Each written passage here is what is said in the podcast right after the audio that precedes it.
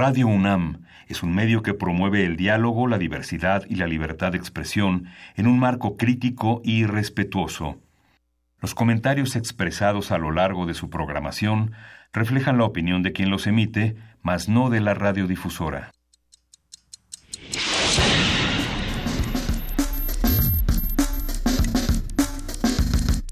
Primer movimiento. El mundo desde la universidad.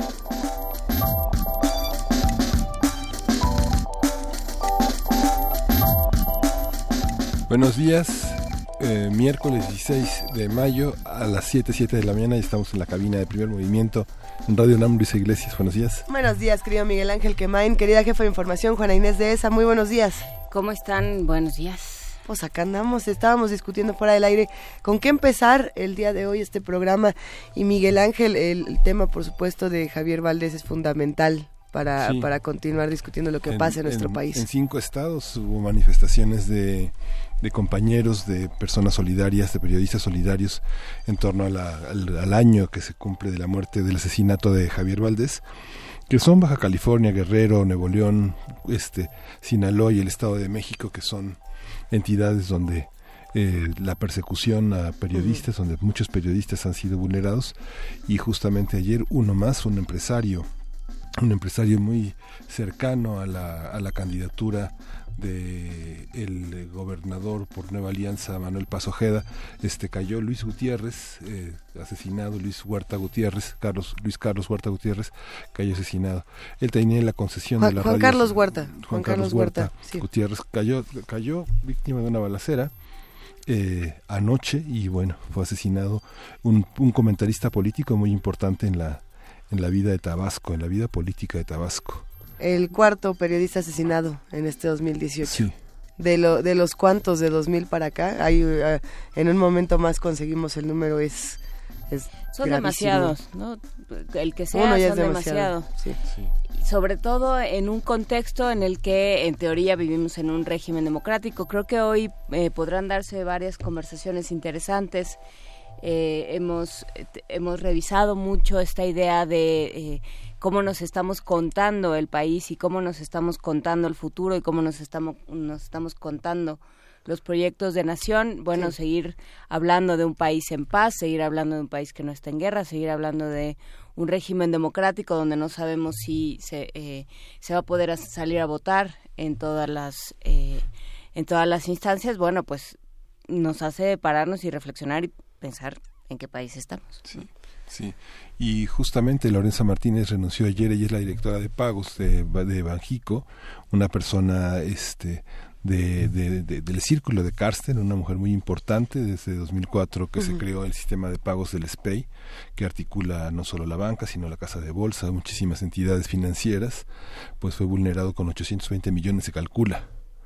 ¿no? auxiliados eh, varias personas con los propios elementos de los bancos y, y bueno, coloca la situación del, del financiera en México en un problema de seguridad muy grave. Ah, justo hay que estudiar. Esta noticia en particular hay que estudiarla con mucha calma para no entrar en pánico y no eh, tratar de sacar todo nuestro dinero y guardarlo en el colchón por el temor de que llegue el, hacker malvado a llevarse todas nuestras nuestros tres pesos. Iba a decir nuestras riquezas fueron nuestros tres pesos. Eh, ¿cómo, ¿Cómo estudiar eso venturosamente? El día de hoy lo haremos en primer movimiento.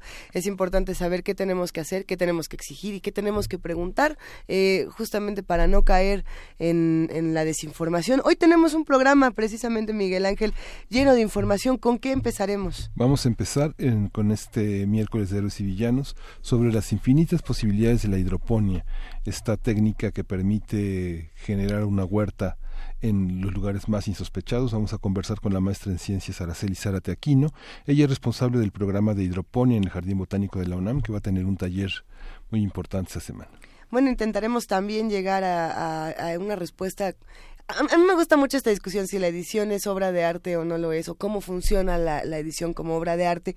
Y, y, Oscar Rubio va a estar hablando con nosotros. Él es director de la empresa Nifus Arte y coorganizador de la Feria Selección. Vamos a ver de qué se trata todo esto. Y en la nota nacional tenemos los gastos en imagen de la CEP, un comentario de Eduardo Borges, director de Transparencia Mexicana, alrededor de esta de este enorme dispendio considerado por muchos eh, el gasto en comunicación social que hizo la Secretaría. Creo que por muchos, salvo por Aurelio Nuño. Ah, no, claro. O sea, creo que sí, a todos los demás nos parece escandaloso a Aurelio Núñez, independientemente. Sí, para, para la reconstrucción de escuelas, una. Hay que leer.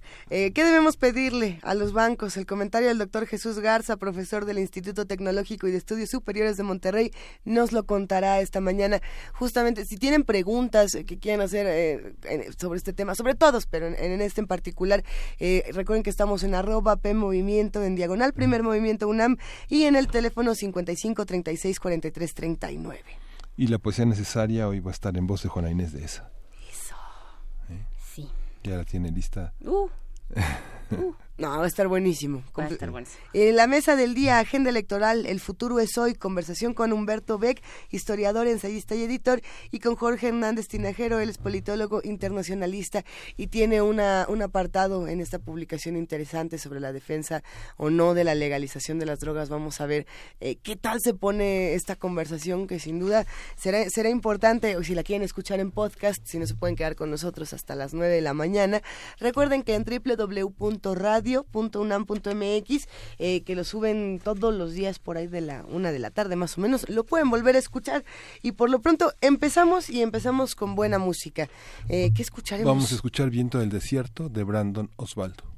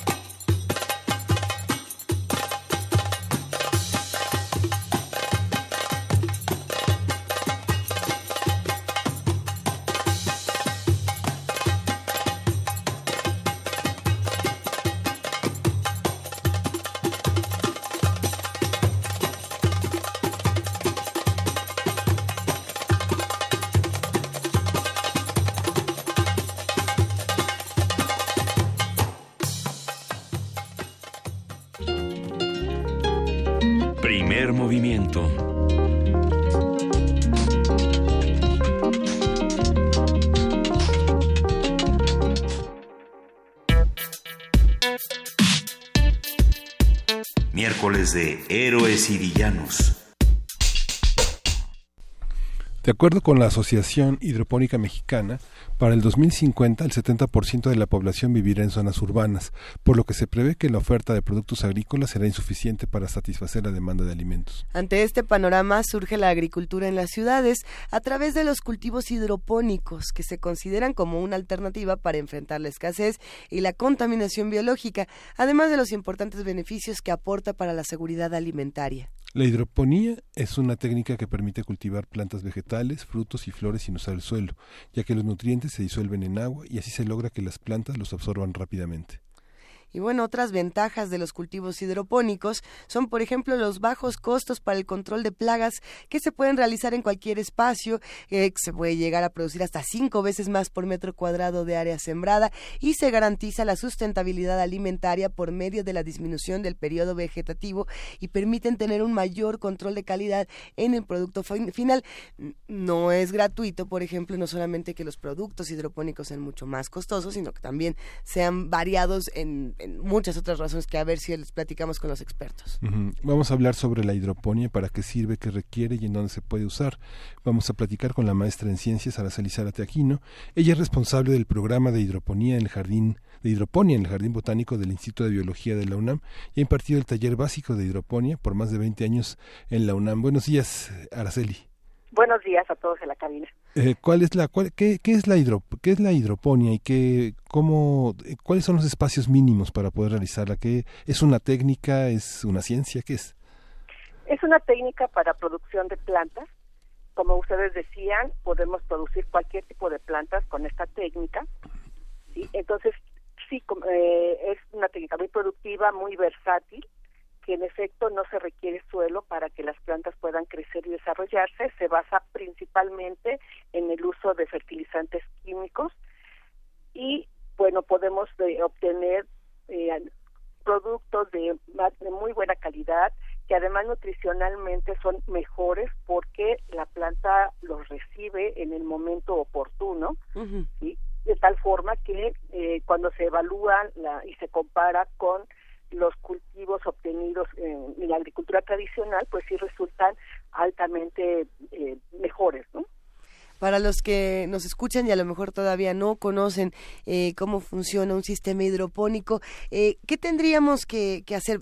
Algunos dicen que se necesitan estas eh, sustancias, estas disoluciones minerales justamente para enriquecer a las plantas, pero que esto a la larga puede, digamos, perturbar también a las mismas.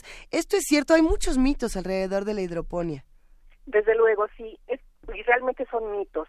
Eh, hay que aclarar que lo que nosotros aportamos a las plantas vía los fertilizantes químicos, pues son los elementos que, que todo mundo, incluso nosotros, necesitamos para crecer y desarrollarnos.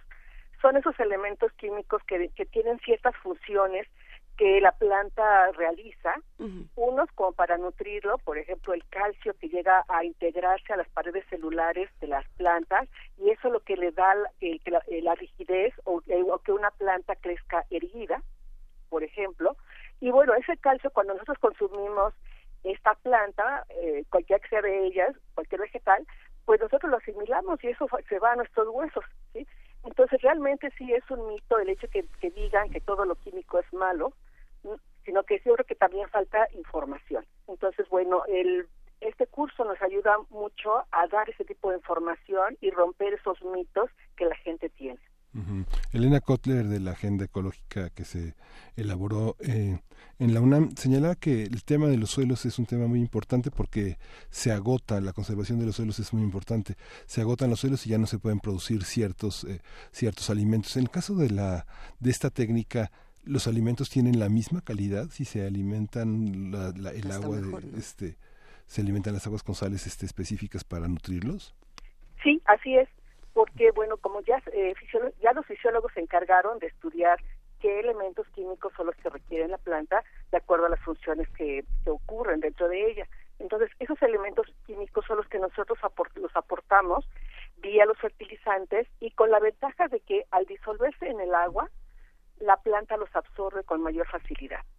¿sí? Eh, algo contrario a que cuando crecen en suelo, si aunque estén los, los elementos ahí presentes, por ejemplo, si no hay presencia de humedad, a la planta le cuesta mucho trabajo, invierte mucha energía en poder absorber estos elementos.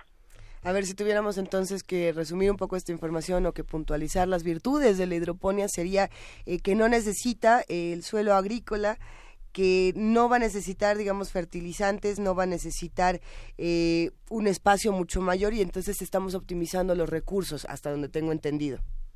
Bueno, sí, sí vamos a necesitar fertilizantes. Eso es lo que sí necesitamos.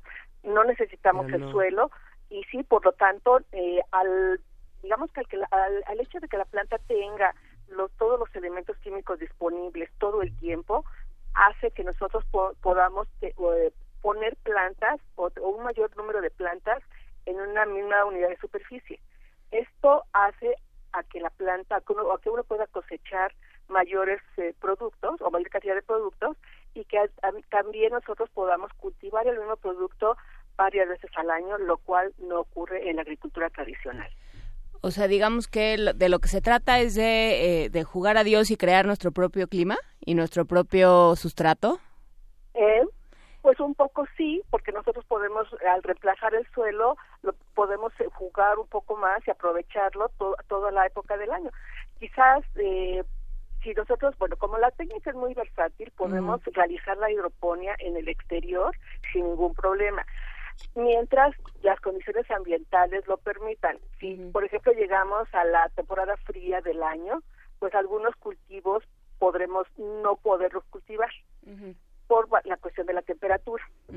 Hay algunos cultivos que resisten perfectamente bien las heladas, ¿sí? Entonces, eh, eso es también algo que nos, que nos ayuda también a que, tengamos que conocer qué tipo de producto es el que queremos producir, en qué época del año se puede hacer, si lo vamos a hacer al aire libre.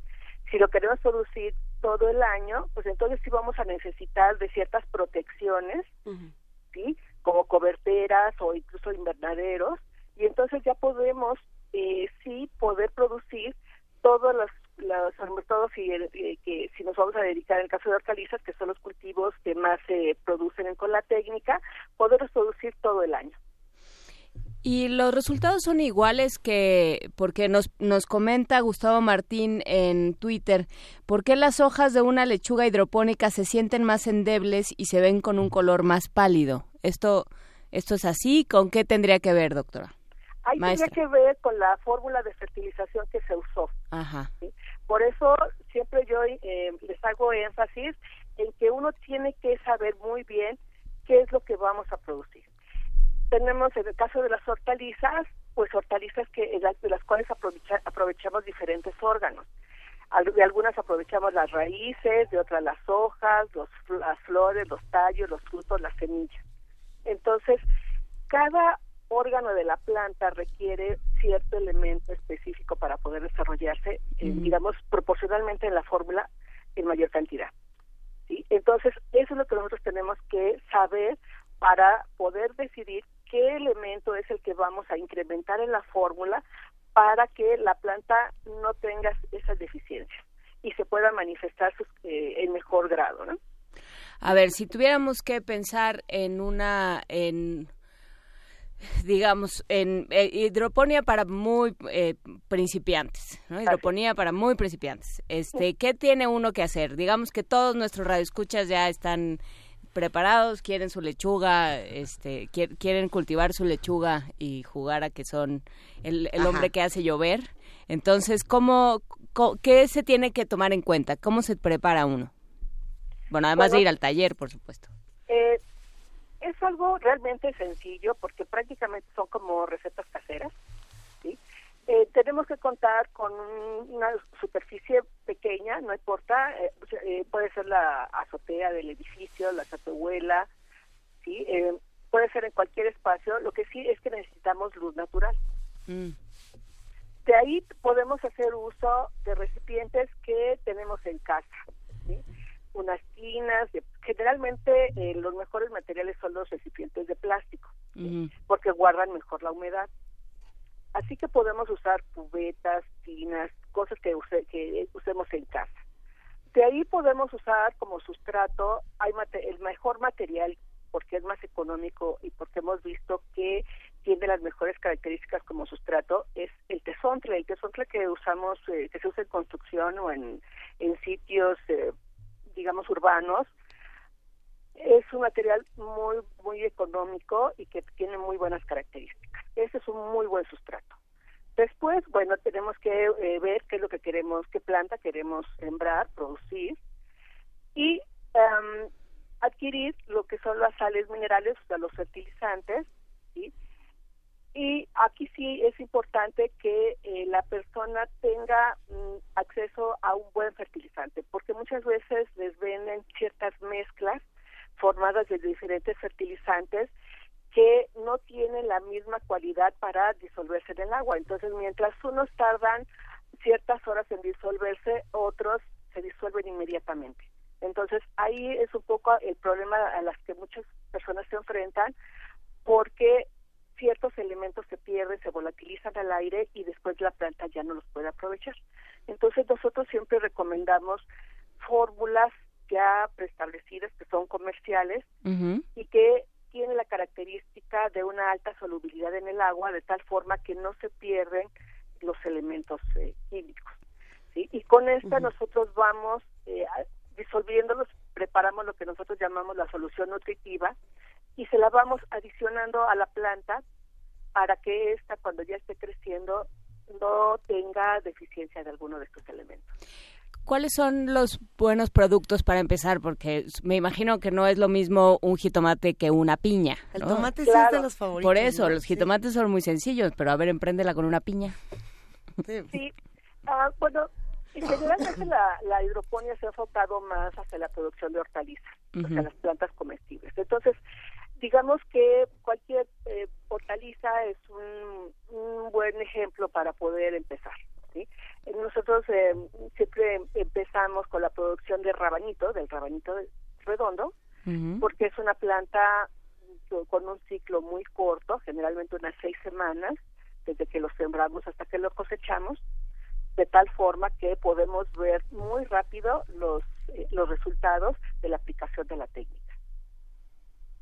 Eh, eh, nos quedamos pensando por aquí hace un momento en, estos productos que se pueden cultivar y en las diferencias que tienen con los productos que se cultivan de manera, digamos, tradicional. Eh, uno de estos productos, y esto sin hacer ninguna sugerencia ni invitación a que se consuma, es por supuesto la marihuana, que en muchos casos se dice tiene mejores cualidades cuando se produce de manera hidropónica. Y ahí la pregunta es, ¿tanto este como muchos otros productos son mejores o, o podemos hacerlos de verdad mejores? Con diferentes capacidades? Bueno, lo que nosotros hemos comprobado es que la vida de anaquel de las hortalizas es mayor. Entonces, sí eh, tenemos esa característica de que no pierden sus cualidades tan rápidamente. La otra es que nutricionalmente sí se ha visto que eh, son mejores porque con esta situación de que nosotros tenemos que aportarle eh, frecuentemente los, las sales minerales, la planta no tiene eh, problema de nutrición, ¿no? No, no va a presentar deficiencia. Entonces, pues nutrición, sobre todo nutricionalmente, que creo que es la característica más importante, son mejores que los de obtenidos en la agricultura tradicional. Pero bueno, son el, la producción es menor, por supuesto, o sea, es una cosa mucho más artesanal, por ponerlo en esos términos. Digamos que si la persona lo quiere hacer eh, en forma casera, puede hacer puede hacer una programación eh, dependiendo de lo que la familia consuma y ir sembrando frecuentemente las plantas que más consume. De tal forma que cuando la, la, familia requiera una ensalada de lechuga pues la pueda ir a cosechar. Si puede si va la, la persona que cocina en casa a utilizar sus plantas condimenticias pues también lo puede este salir a su balcón y cosechar su eh, hierbabuena, su pasote o, lo que necesite para cocinar.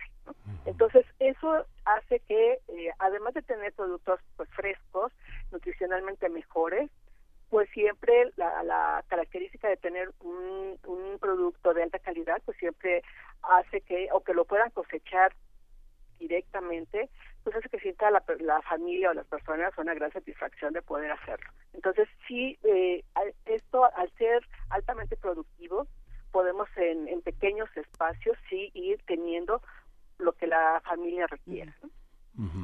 las plantas condimenticias, como señala, ¿son compatibles entre sí? Digamos, una albahaca junto a una menta, junto a una hierbabuena, ¿no? ¿Son compatibles?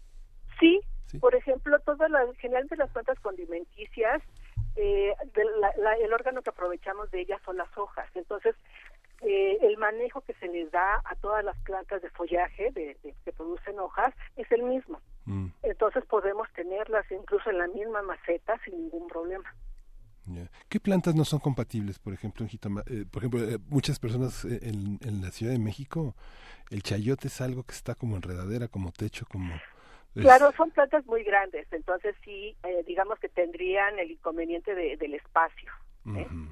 Eh, entonces, eh, generalmente ahí sí sería una de las pocas plantas que quizás estarían restringidas a poder tener en espacios pequeños, pero si las personas tienen un patio eh, en casa, pues sí, este, pueden tenerlo ahí también. Sí, se puede controlar, por ejemplo, el tamaño de las calabacitas, de los de los de, las zanahorias, del del betabel, por ejemplo, o no, o tienen un tamaño ya según este, según como lo haya uno adquirido bueno, hay varias, eh, dependiendo del manejo que se le dé y dependiendo de lo que, queramos producir. Por ejemplo, mencionaba el betabel. Eh, nosotros ya tenemos, este, hemos cultivado el betabel, llega el momento de la cosecha. Así que nosotros podemos decidir para qué queremos el betabel. si, si queremos un betabel para jugo, tendría que ser de un tamaño más pequeño. ¿sí? O sea, el betabel generalmente lo vemos en, en el mercado que tiene la raíz entre 10 12 centímetros de diámetro. Pero generalmente esos etabeles ya no son tan dulces, no son tan jugosos. ¿Por qué? Porque ya perdieron cierta cantidad de agua. Si nosotros los cosechamos en una etapa previa de un tamaño más pequeño, hay un mayor contenido de agua y hay un mayor contenido de azúcar. Mm. Entonces, esos etabeles los podemos utilizar para los jugos. Si los dejamos crecer un poco más, entonces ya no hay tantos azúcares, los azúcares se transforman en fibra y esos betabeles ya los podemos usar para las ensaladas. Entonces, de esta forma nosotros podemos jugar un poco con el tamaño de las plantas, sobre todo en el caso de raíces. Hablabas, por ejemplo, del, tamaño de los eh, jotes o de los jitomates. Esos generalmente ya no los podemos eh, modificar porque esa es una característica genética. Pero por ejemplo, en el caso de los jitomates, si nosotros dejamos todas las inflorescencias que se desarrollen, entonces sí va a haber competencia entre los mismos frutos y eso sí van a, a reducir un poco su tamaño. Ahí nosotros lo que tenemos que hacer es manipular el tamaño de la planta y controlar muy bien el número de inflorescencias que nosotros vamos a dejar que se desarrollen hasta fruto. De tal forma que a menor número de frutos nosotros tenemos mayor tamaño de estos. Sí. Las inflorescencias son las pequeñas florecitas de las que surge el tomate. Sí, así es. Eh, hay una, una pregunta interesante, por supuesto, aquí en, en redes sociales, donde, a ver, es Alejandra LL no, nos pregunta por mensaje justamente cómo se relaciona el tema de la hidroponía con los campesinos y, y con los productores, digamos, eh, tradicionales. Desgraciadamente esta es una técnica que no se ha impulsado mucho con los agricultores tradicionales. Y eh, el, asunto de la de, toda la política que se aplica con ellos no les hace que realmente está alcanzable esta técnica, porque bueno, inicialmente si hay que hacer, sobre todo si lo vamos a hacer masivamente, hay que hacer erogaciones eh, considerables, ¿no? Por el para comprar los fertilizantes, para comprar la semilla y demás. Entonces, sí, eh, está, digamos que están en desventaja con las personas que pueden hacer una mayor inversión. Pero hay, hay técnicas, por eso decíamos que la hidroponía es una técnica muy versátil, hay formas de hacerlo realmente más económica, más sencilla, de tal forma que sí se pudiera capacitar a los agricultores para empezar con, a producir bajo esa técnica esta, esta cuestión de la profundidad de los envases del, recipiente, ¿cuál es la profundidad mínima que debe tener un recipiente, digamos? Bueno, ahí va a depender mucho del tamaño de la planta. Ah, por eso siempre hago hincapié en qué es lo que vamos a producir. Sí. Si tenemos, eh, por ejemplo, eh, las plantas condimenticias como cilantro, perejil, que generalmente no, no alcanzan tamaños muy grandes. ahí pues, la profundidad de sustrato pues puede ser de 10 centímetros máximo. Pero si tenemos, por ejemplo, un jitomate, un pepino, una calabaza, que son plantas de mayor porte, el, la profundidad de sustrato tendrá que ser de 30 centímetros. Entonces aquí sí hay que conocer bien qué tanto crece cada planta para saber qué profundidad de sustrato le vamos a asignar.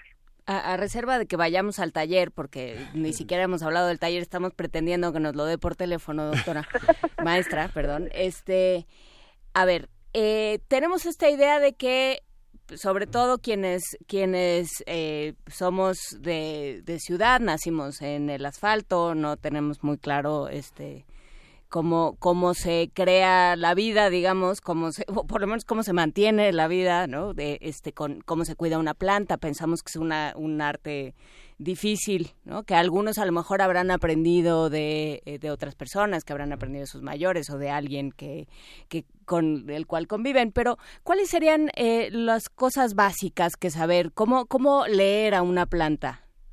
¿Cómo saber eh, cómo está, cuándo está bien, cuándo está mal, qué necesita? O sea, ¿hay alguna, hay algún sentido particular que se desarrolle? ¿Que se puede desarrollar o ya nace uno baldado? Ah, bueno, lo aquí lo más importante es la observación. Hay que observar a nuestro alrededor cómo crecen las plantas. Eh, sí tenemos muchas veces la desventaja, bueno, me toca eh, apreciar en, en, los que asisten al, al taller, muchas veces que pues no conocen de dónde cómo es la planta de zanahoria o cómo es la planta de betabel no entonces bueno un poco el, sentido del, del taller pues es mostrarles cómo crece cada una de las plantas. Entonces lo, por eso lo enfocamos hacia todas las hortalizas y que vayan observando observando cuáles son las diferencias cómo que la diferencia, por ejemplo, de los días que tardan en germinar las semillas, eh, la diferencia de cómo van brotando las primeras hojas, qué tanto crece, eh, qué diferencia hay entre una planta que generalmente produce raíz, eh, como el betabel o la zanahoria, a diferencia de una planta como el pepino o, o el, este, la berenjena, ¿no? Que son o algunas que son enredaderas. Entonces aquí es, es, importante también acercarnos y, observar incluso en el mercado, ¿no? Como cuando vamos a hacer nuestras compras, las características que van se van apreciando en las plantas que vamos nosotros adquiriendo.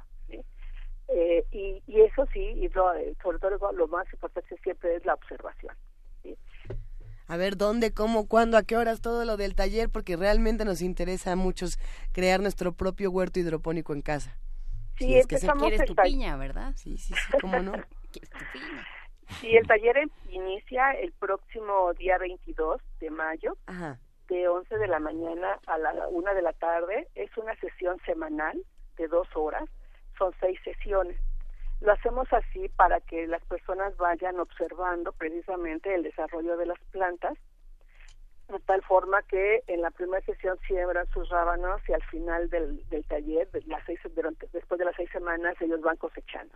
Entonces, aquí ellos pueden darse cuenta si es lo que realmente ellos esperaban de la técnica y además de que de ir resolviendo todas las dudas que vayan surgiendo en el manejo de las plantas.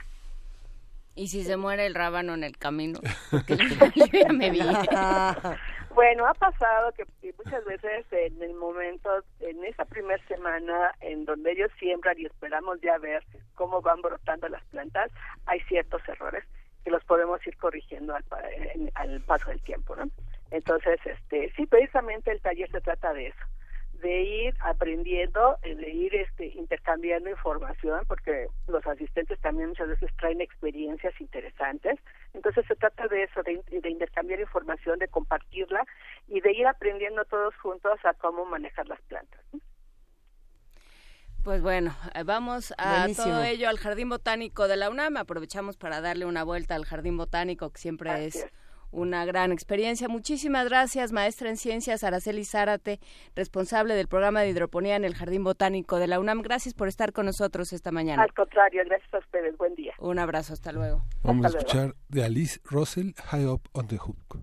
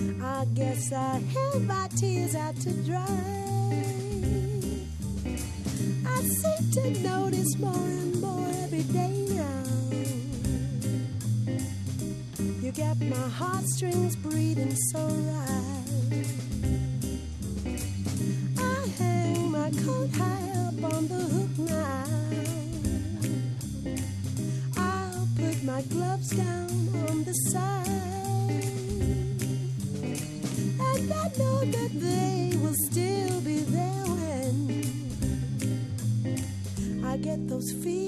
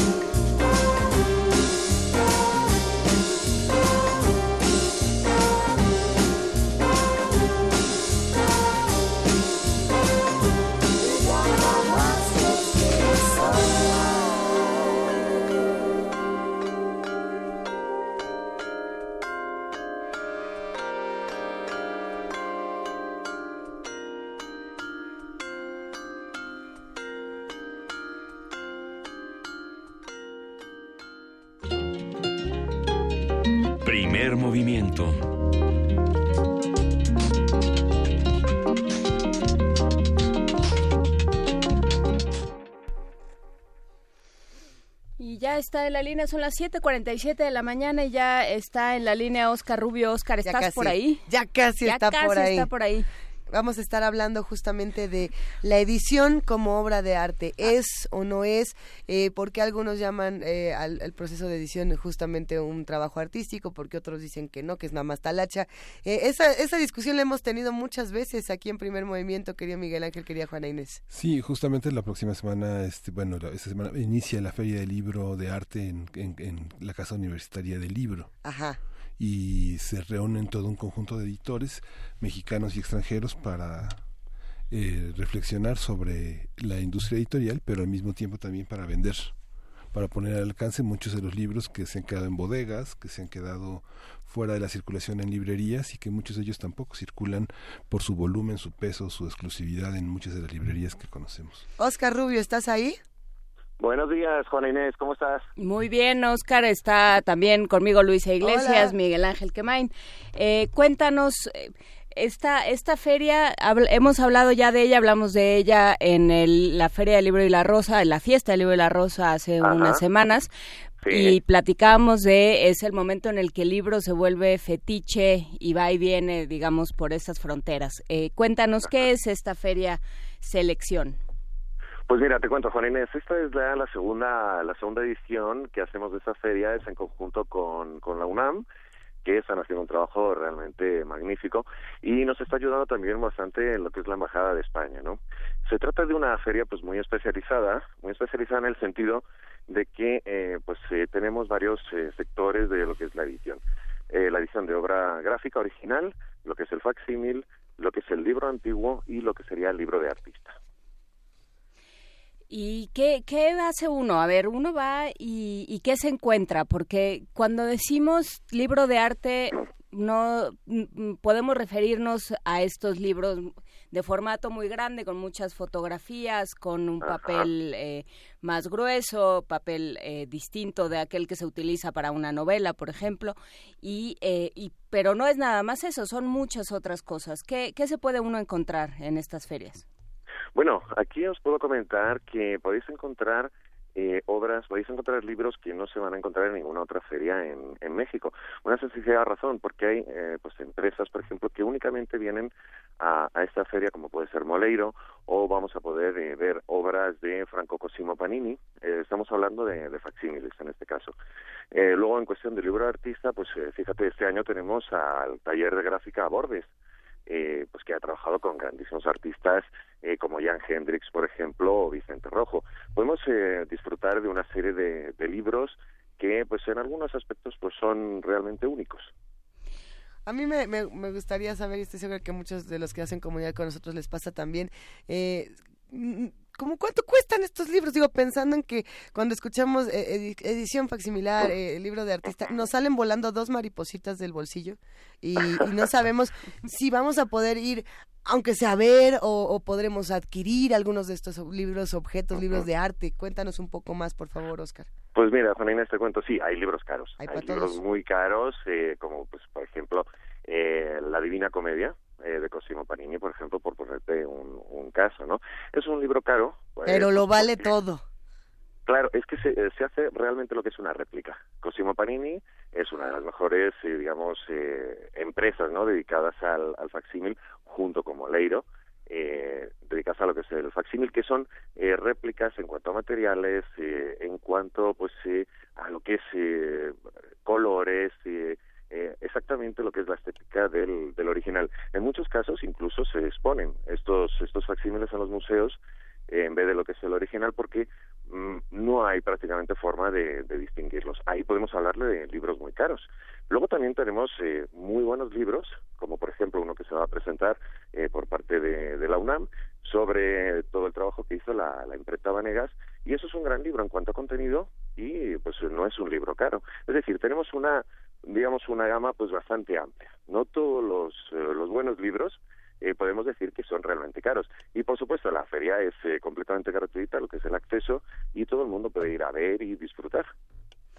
Claro, eso es eh, lo que es interesante. El, el libro toma otra A ver, hemos aquí hemos discutido hasta la náusea el asunto de si desaparece el libro como objeto, no desaparece el libro como objeto. Este, vamos a leer ya eternamente en tabletas, vamos a eh, seguir en el papel. ¿Hacia dónde vamos como como sociedad que se define de alguna forma por las palabras y la lectura?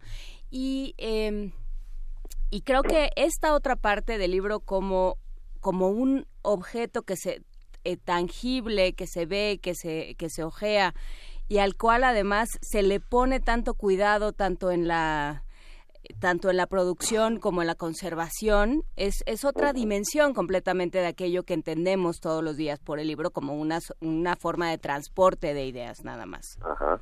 No se detiene en otras cosas. Yo te pongo un ejemplo muy claro. O sea, yo estoy completamente a favor de nuevas tecnologías, eh, yo creo que las, eh, las tabletas, lo que es el libro digital, pues es un avance muy grande, eh, porque no todo lo podemos comprar y no podemos llenarnos lo que es nuestra casa de todas las novelas que queremos leer o todos los libros de literatura, de filosofía, todo lo que queremos leer. Ahora, te pongo un ejemplo muy claro. Yo creo que no es lo mismo ver el cuadro de las meninas en Internet que verlo en el Museo del Prado. Esto es exactamente igual. Es decir, no es lo mismo tener en casa lo que es un libro de artista ya Henry, de Vicente Rojo, por ejemplo, pues, de los artistas que estamos hablando, o tener un facsímil y verlo en, Internet. Son, son dos dimensiones completamente diferentes libros de artista. Tenemos productores mexicanos que están entrando de lleno al tema del libro de artista, la libreta de artista, el libro de autor, y que, y que además tienen discursos transgresores y discursos muy críticos a la realidad que estamos viviendo en este país todos los días. Eh, ¿Tendremos muestras de trabajos como estos, de trabajos críticos y transgresores en esta feria? Sí, yo creo que hay hay un poquito de lo como te digo, Juan Inés, eh, nosotros vamos a encontrar en Feria Selección, en esta segunda edición, una feria además dedicada precisamente a lo que es el libro mexicano. Libro mexicano en cuanto a lo que es una iniciativa cultural y también eh, vamos eh, a tener pues físicamente exponentes pues muy importantes como obras originales de grandes grabadores como pues fue Manuel Manilla o José Guadalupe Posada. Tenemos una exposición justamente en la en la sala principal. Y yo creo que eso es muy importante, muy importante porque es historia también para lo que tú dices, historia para lo contemporáneo. Pues valdrá la pena darse una vuelta. Miguel Ángel, ¿tú querías decir algo? No, eh, bueno, la, la, parte de los libros de arte mexicanos está dedicada a esta edición al, al, libro de arte mexicano. Gran parte del libro de arte se, que se produce por las instituciones queda en bodegas y estamos muy acostumbrados a acudir a las ventas que hace el Instituto Nacional de Bellas Artes, el Instituto Nacional de Antropología e Historia, a, grandes libros de fotografía y pintura que generalmente no están en la, a la venta. Este, este mercado, ¿cómo lo ves? ¿Cómo, bueno, no es un mercado, es realmente una, una, este, una producción de enorme belleza en el marco de las exposiciones que se realizan, pero que generalmente el gran público no tiene acceso ni de exposición ni de compra, ¿no?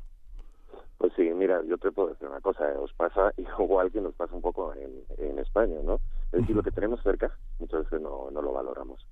No lo valoramos como, por ejemplo, te, te vuelvo a poner el ejemplo de Guadalupe Posada, que tuvo que ser otro grandísimo artista, eh, Diego Rivera, con otros, con un editor, con Francis Tuck, quien se van eh, fuera de México y realmente pues eh, eh, dan la importancia y dan el lugar que tiene a ese grabador. Lo mismo pasa en España y lo mismo yo creo que en algunos sentidos pues también puede pasar en, México. Yo creo que eso es una cosa que tenemos que todos que adaptar y valorar realmente lo que lo que tenemos y la producción artística.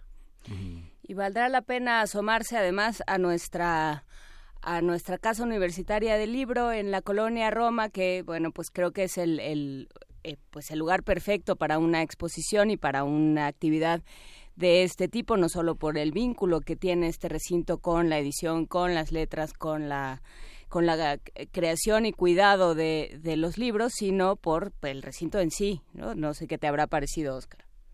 Sí, no, desde luego, la, lo que es la, la casa, el entorno, es una auténtica maravilla. Una cosa es eh, lo que es la, la feria, eh, todo lo que es la parte de exposición, otra cosa es también todo lo que rodea esta, esta iniciativa cultural eh, lo que son las conferencias, los talleres que, estamos ofreciendo, también de forma gratuita, que está haciendo un papel eh, muy, muy, muy importante eh, la UNAM en sus, con sus distintos departamentos. Eh, todo esto, igual, lo que, es el, lo que es el entorno, la casa y también la colonia Roma. Es un sitio también que bueno, pues podemos ir también a disfrutar todo lo que conocemos, está lleno pues de, de restaurantes magníficos, de bares, o sea, que podamos pasar un día eh, realmente agradable. Y también va a haber algunas cosas eh, pues bastante lúdicas, eh, como alguna actuación de, de, Pablo Cueto que nos va que nos va a ofrecer el sábado y el domingo en Feria Selección. ¿Y dónde, eh, dónde podemos consultar? Ya, los, ya está en redes el programa, pero quien no esté en nuestras redes, ¿dónde lo puede consultar? Lo tenemos todo colgado, toda la información en eh, www.feriaselección.com. Ahí en la parte de, en la sección de programa podéis eh, descargaros eh, completamente todo lo que son las actividades que vamos a tener estos, estos seis días y que eh, esperamos poder contar con vosotros. Perfecto. www.feriaselección.mx. Perfecto. Muchísimas gracias, Oscar Rubio, eh, director de la empresa Nifusarte y coorganizador junto con eh, la UNAM, la Casa Universitaria del Libro, de esta Feria Selección. Gracias y mucha suerte. Muchísimas gracias, Juan Inés. Muchísimas gracias a todos. Un abrazo. Quédense con nosotros. Vamos a una pausa en este momento aquí en Primer Movimiento, pero les recordamos que a partir de las 8 de la mañana no solo estamos en el 860 de AM y en el 96.9 FM, sino que también estamos a través de TV UNAM en el canal 120 y en el 20.1 de TV Abierta. Eh, a la próxima hora será interesante. Vamos a estar discutiendo todo este tema de los bancos, del hackeo, de los mitos y de los terrores nocturnos que esto nos puede producir. Eh, si tienen preguntas que quieran enviarnos, si quieren compartir con nosotros algunas opiniones antes justo de que vayamos a esta conversación. Estamos en arroba P Movimiento, en diagonal Primer Movimiento UNAM y tenemos un teléfono que es 55 36 43 39. Eh, nos vamos a la pausa. Eh, nos vamos casi a la pausa. Javier Ramírez Amaro pregunta... Eh, ¿Por qué cada vez se encuentra más libros en español impresos en China? Porque es más barato. Este, hay, hay pues hay ciertas, ahora que hemos estado hablando del comercio local y estas cosas, hay ciertas editoriales que por una decisión, eh, digamos, como de principios, imprimen en México porque hay muy buenas imprentas en México, muy solventes, muy eh, que trabajan con la misma calidad que cualquier otra en el mundo, pero eh, pero sí, es mucho más barato mandar los archivos, sobre todo ahora, ¿no? Mandar los archivos a Singapur, a China, a donde sea. En el caso también de muchos libros, a lo mejor si se van a hacer tirajes en distintos idiomas, entran todos a la misma producción y ya nada más pues se mandan en los barcos de regreso a los a cada uno de los lugares. Aquí se mandan a Manzanillo, en diferentes partes del mundo se mandan a distintos lados. Pero sí, es por eso Javier Ramírez Amaro es más barato. Y Adam Beldarrain sí ah. un poco un ángel de la muerte, pero eh, por eso trato de, por eso trato de este limitar mi, mi, contacto con las plantas a las plantas que cuide a alguien más. Cálmate, Juan Inés. Juan Inés de esa, nuestra jefa de información, no, es ni... ¿cómo, ¿Cómo dijo? Un ángel vengador. Ángel vengador, ángel de la muerte. ¿Qué pasó, queridísimo Adam no, bueno, Por eso yo lo, trato de manera responsable. Ah, pero qué bueno, Le mandamos un abrazote y con eso nos vamos a la pausa. Un abrazo. Primer movimiento. Hacemos comunidad.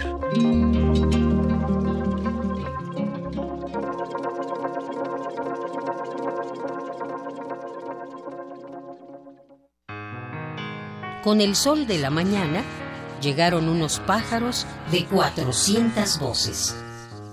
Van pintando su folclor en cada muro y llenan esta casa de sonidos, raíces y colores. Démosle la bienvenida a Los Revueltas. Folclor mexicano con suaves pétalos de rock pop. Viernes 18 de mayo a las 21 horas en la sala Julián Carrillo. Ya estoy harto de tanta bulla. Entrada libre. Gente peleando por defender la Sé parte de Intersecciones, el punto de encuentro entre varias coordenadas musicales. Radio UNAM, experiencia sonora.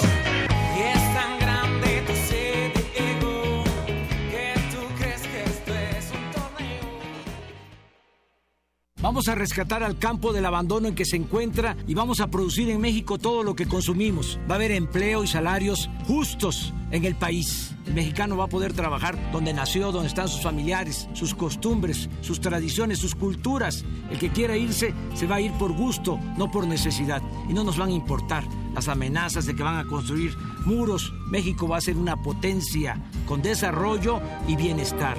Andrés Manuel, presidente. Morena. Habla Ricardo Anaya, candidato de la coalición por México al frente. Esta no es una elección más. Está en juego el futuro de toda una generación. Y esta no es una contienda entre dos personas, es una contienda entre dos visiones de país. Te invito a que lo hagamos juntos, los jóvenes con su potencia, los adultos con su experiencia, los niños con su alegría. En este proyecto cabemos todos. Cuando la esperanza se vuelve invencible, la victoria final está asegurada. Lo podemos lograr. PRD. Mm, nada como caminar por las calles y percibir la otra ciudad. Esa alternativa escondida entre el bullicio y el asfalto. Se parte de Escaparate 961. La revista cultural que te ofrece las otras opciones. Viernes a las 15:15 por el 96.1 de FM. Radio UNAM. Experiencia sonora. Miquel, ¿ya te enteraste de lo del hijo de don Memo? ¿Alex? Sí, está internado en un centro de rehabilitación. ¿A los 16 años? Sí, primero estaba consumiendo mota y luego se siguió con todo lo demás. Es culpa de Morena y PRD, todo por querer legalizar la mota y que por su culpa los menores la consumen. Son unos inmorales. Y sin valores familiares. Pobres chavos. Soy Miquel Arriola y para mí, tu familia es primero. Candidato a jefe de gobierno de la Ciudad de México. PRI. Yo quiero a Miquel. Avanzar. Avanzar es cambiar para mejorar. Es ir hacia adelante sin dejar a nadie olvidado. Es hacer una alcaldía más segura y ordenada. Avancemos por un Benito Juárez mejor. Soy Santiago Taboada y quiero ser tu alcalde. Saber es entender lo que la gente necesita, conocer las soluciones inmediatas y contar con el equipo necesario. Soy Maggie Fisher, candidata a alcaldesa en Miguel Hidalgo. Soy Gonzalo Espina y quiero ser tu alcalde. Transformemos Coajimalpa con pasos firmes hacia el futuro. Vota por los candidatos a alcalde del PAN, Ciudad de México al frente. Alberto Mangel, escritor argentino-canadiense, recibió en México el Premio Internacional Alfonso Reyes 2017. Escucha el ensayo Cómo Pinocho aprendió a leer, que grabó para descargacultura.unam. No existe nada parecido a una escuela para anarquistas y sin embargo, en cierto sentido, cada maestro o maestra debe enseñar el anarquismo. Durante tus trayectos escucha. www.descargacultura.unam.mx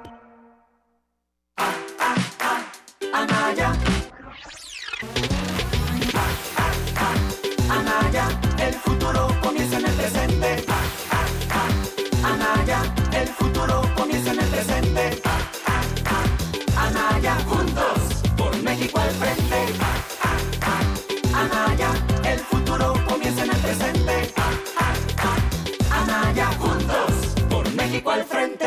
Ricardo Anaya, de frente al futuro. PAN. Mide en 30 segundos. Corrupto. Nunca. Buen candidato. Voy a disfrutar más ser presidente. AMLO. Peligro. ¿Qué es lo tuyo? Lo mío, lo mío, resolver problemas. Si comparamos ganas. A todos me los llevo de calle. Lo mejor de México. Lo mejor de México es su gente. Tu peor enemigo. La inseguridad y la pobreza. Amnistía. Jamás. Plan de seguridad. Tengo plan, tengo proyecto y tengo capacidad de implementarlo. Confiable. Me podrías encargar a tus hijos. Vota por MID, candidato por la coalición Todos por México. PRI. Hemos visto historias que definen la identidad de una época. All the way. How about you? I'm okay. Sentimos los trailers, la fila de las palomitas, los créditos y el número de los asientos. Nos gusta el cine. Todo el, Todo el cine. Y queremos platicar, debatir y discutir sobre él. De retinas. Un horizonte sonoro para vivir el cine. Bus, right? Martes. 21 horas. Por el 96.1 de FM. Radio UNAM. Búscanos en redes sociales. En Facebook como Primer Movimiento UNAM y en Twitter como P Movimiento o escríbenos un correo a primermovimientounam.gmail.com. Hagamos comunidad. Son las 9 de la mañana, las 8 de la mañana con 6 minutos. Esa tos no salió. No salió al aire. Estábamos aquí cultivando un poco de. cultivando por un montón de huertos, huertos hidropónicos, nada más. Esta primera hora tuvimos muchos comentarios en redes sociales. Gracias por hacer comunidad con nosotros. Eh, preguntándonos en dónde pueden ir a este taller eh, de huertos hidropónicos, sobre todo de hortalizas. Eh, la información se compartió en redes sociales. Ya en arroba P Movimiento para los que estén interesados. Estuvimos hablando con la maestra en ciencias Araceli Zárate Aquino y sí, se puede cultivar prácticamente todo en estos en estos cultivos siempre y cuando se considere el tamaño y las condiciones. Por ahí nos escribía Andrea González, que le mandamos un abrazo, y preguntaba si se puede echar semillitas de las que uno compra en paquetito de cartón. Sí. Pues totalmente viables. Parece que sí. Que si se puede poner en el sol, ¿sí? Parece que sí, solo hay que pues elegir las Justamente en este taller que se va a impartir en el Jardín Botánico de la UNAM, lo que nos decía la maestra es que va, va a estar seis semanas para que durante esas seis semanas todo lo que usted quería saber sobre la hidroponía y no se atrevió a preguntar, todo eso se va a responder ahí. Se responderá. Escríbanos, arroba P Movimiento, diagonal Primer Movimiento UNAM. Estamos haciendo la invitación a que nos manden sus preguntas, a que nos manden sus comentarios. Eh, con todo lo que está pasando en este país, en, específico con el tema de los bancos, para que justamente podamos, ahora sí, como, como consultorio fiscal, responder todas nuestras dudas y saber qué es lo que va a pasar eh, en este país y justamente con nuestra economía. Pero tenemos muchas notas, no solamente esta, así que si están de acuerdo, vámonos a nuestra nota nacional. Primer movimiento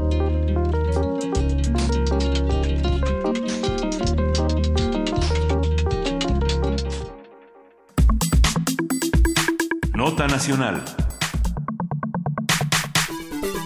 En 2017, la Secretaría de Educación Pública, cuyo titular en ese momento era Aurelio Nuño, coordinador de la campaña de eh, MIT, en este momento el candidato del PRI, gastó 1.963 millones de pesos en comunicación social, según reveló la cuenta pública de 2017. El gasto de la CEP en propaganda durante ese año fue 4.5 veces superior al tope de gastos para la campaña presidencial que fijó el INE.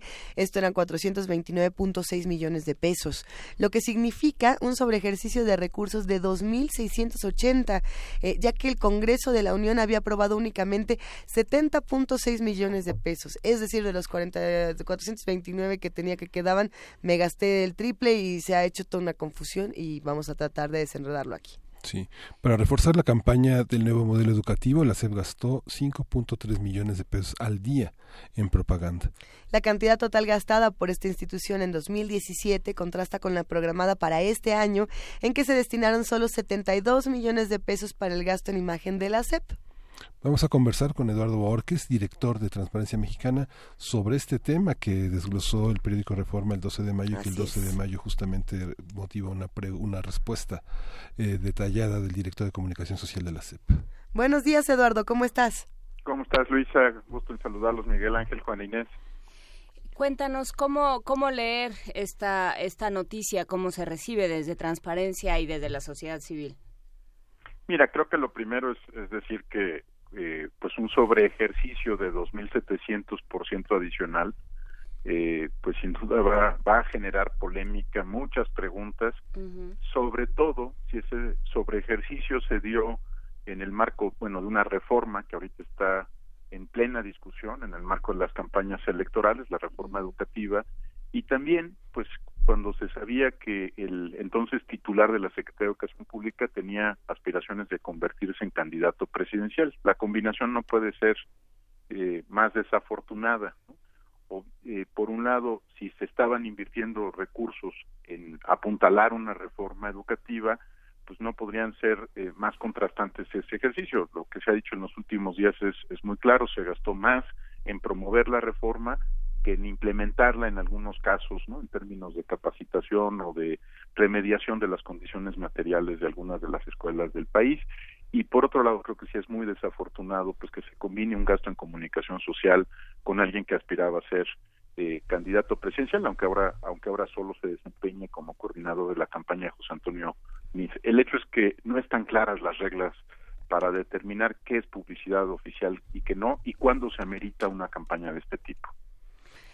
A ver, ¿cuándo se tendría que ameritar una campaña de este tipo? ¿En qué, en, qué situación hipotética, Eduardo? ¿Qué tendría que comunicar la CEP? ¿Cómo, para gastar tanto? lamentablemente hace unas semanas el Congreso aprobó por la instrucción que le dio el, la Suprema Corte de Justicia de la Nación una ley sobre publicidad oficial que no logra eh, aclarar estos puntos. A ver, hay una diferencia entre comunicar lo que es eh, indispensable para que tú puedas cumplir con tu objetivo de política pública. Piensa, por ejemplo, en las en las campañas de vacunación. ¿no? Durante una campaña eh, anual de vacunación es muy importante alertar pues, que van a visitar escuelas o domicilios eh, funcionarios de la Secretaría de Salud para cumplir con esa función. Ese tipo de comunicación social es, es necesario porque apuntala a una política pública, le ayuda a su cumplimiento y pues permite que se pueda dar la, la meta de vacunación. Normalmente estas campañas se rigen por un porcentaje de la publicidad que tienen todos los medios de comunicación, que es, está preasignado para el Estado y son campañas eh, que antes se llamaban las del 12.5%, porque era un porcentaje del tiempo aire que tenía que destinarse asuntos que eran de relevancia para la comunidad.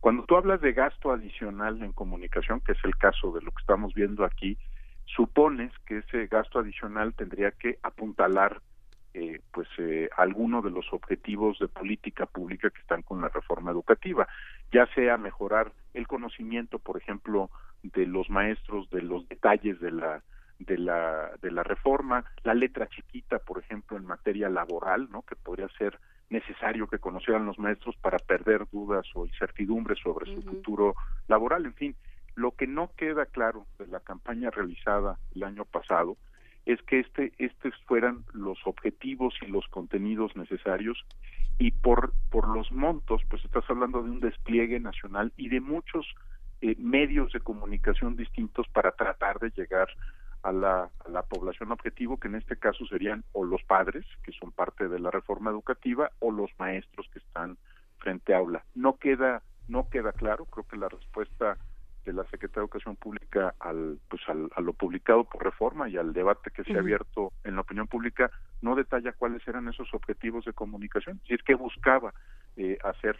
Eh, el otro tema es eh, qué tanto apareció el secretario de Educación en esta campaña, qué tanto fue fueron recursos que se invirtieron en la promoción e imagen personal del secretario de Educación Pública, que aunque puede ser el, voter, el vocero nacional de una campaña o el, o el eh, quien está al frente de la Secretaría puede ser quien esté comunicando mejor. Si se invirtió un recurso en imagen, y creo que ahí hay otro de los de los temas que ha generado controversia, pues ya no ya no está del todo claro que se trataba de un asunto solo de pues de apuntalar la política pública vinculada con con la reforma educativa. Ahí empieza a confundirse y es lo que ha generado pues la polémica eh, de los últimos días, no solo por el monto, sino por la posibilidad que estuviera promoviendo la imagen del entonces secretario de Educación para para con fines pues estrictamente políticos o electorales. Ahí es donde entramos en la frontera eh, pues ya de una posible invasión de la de la legislación electoral y de una posible irregularidad en términos de promoción personal. Claro que eh, digamos es un reto enorme como sociedad que la, el que esta mentalidad eternamente electoral que, que, se vive en la política mexicana no lo invada todo, ¿no?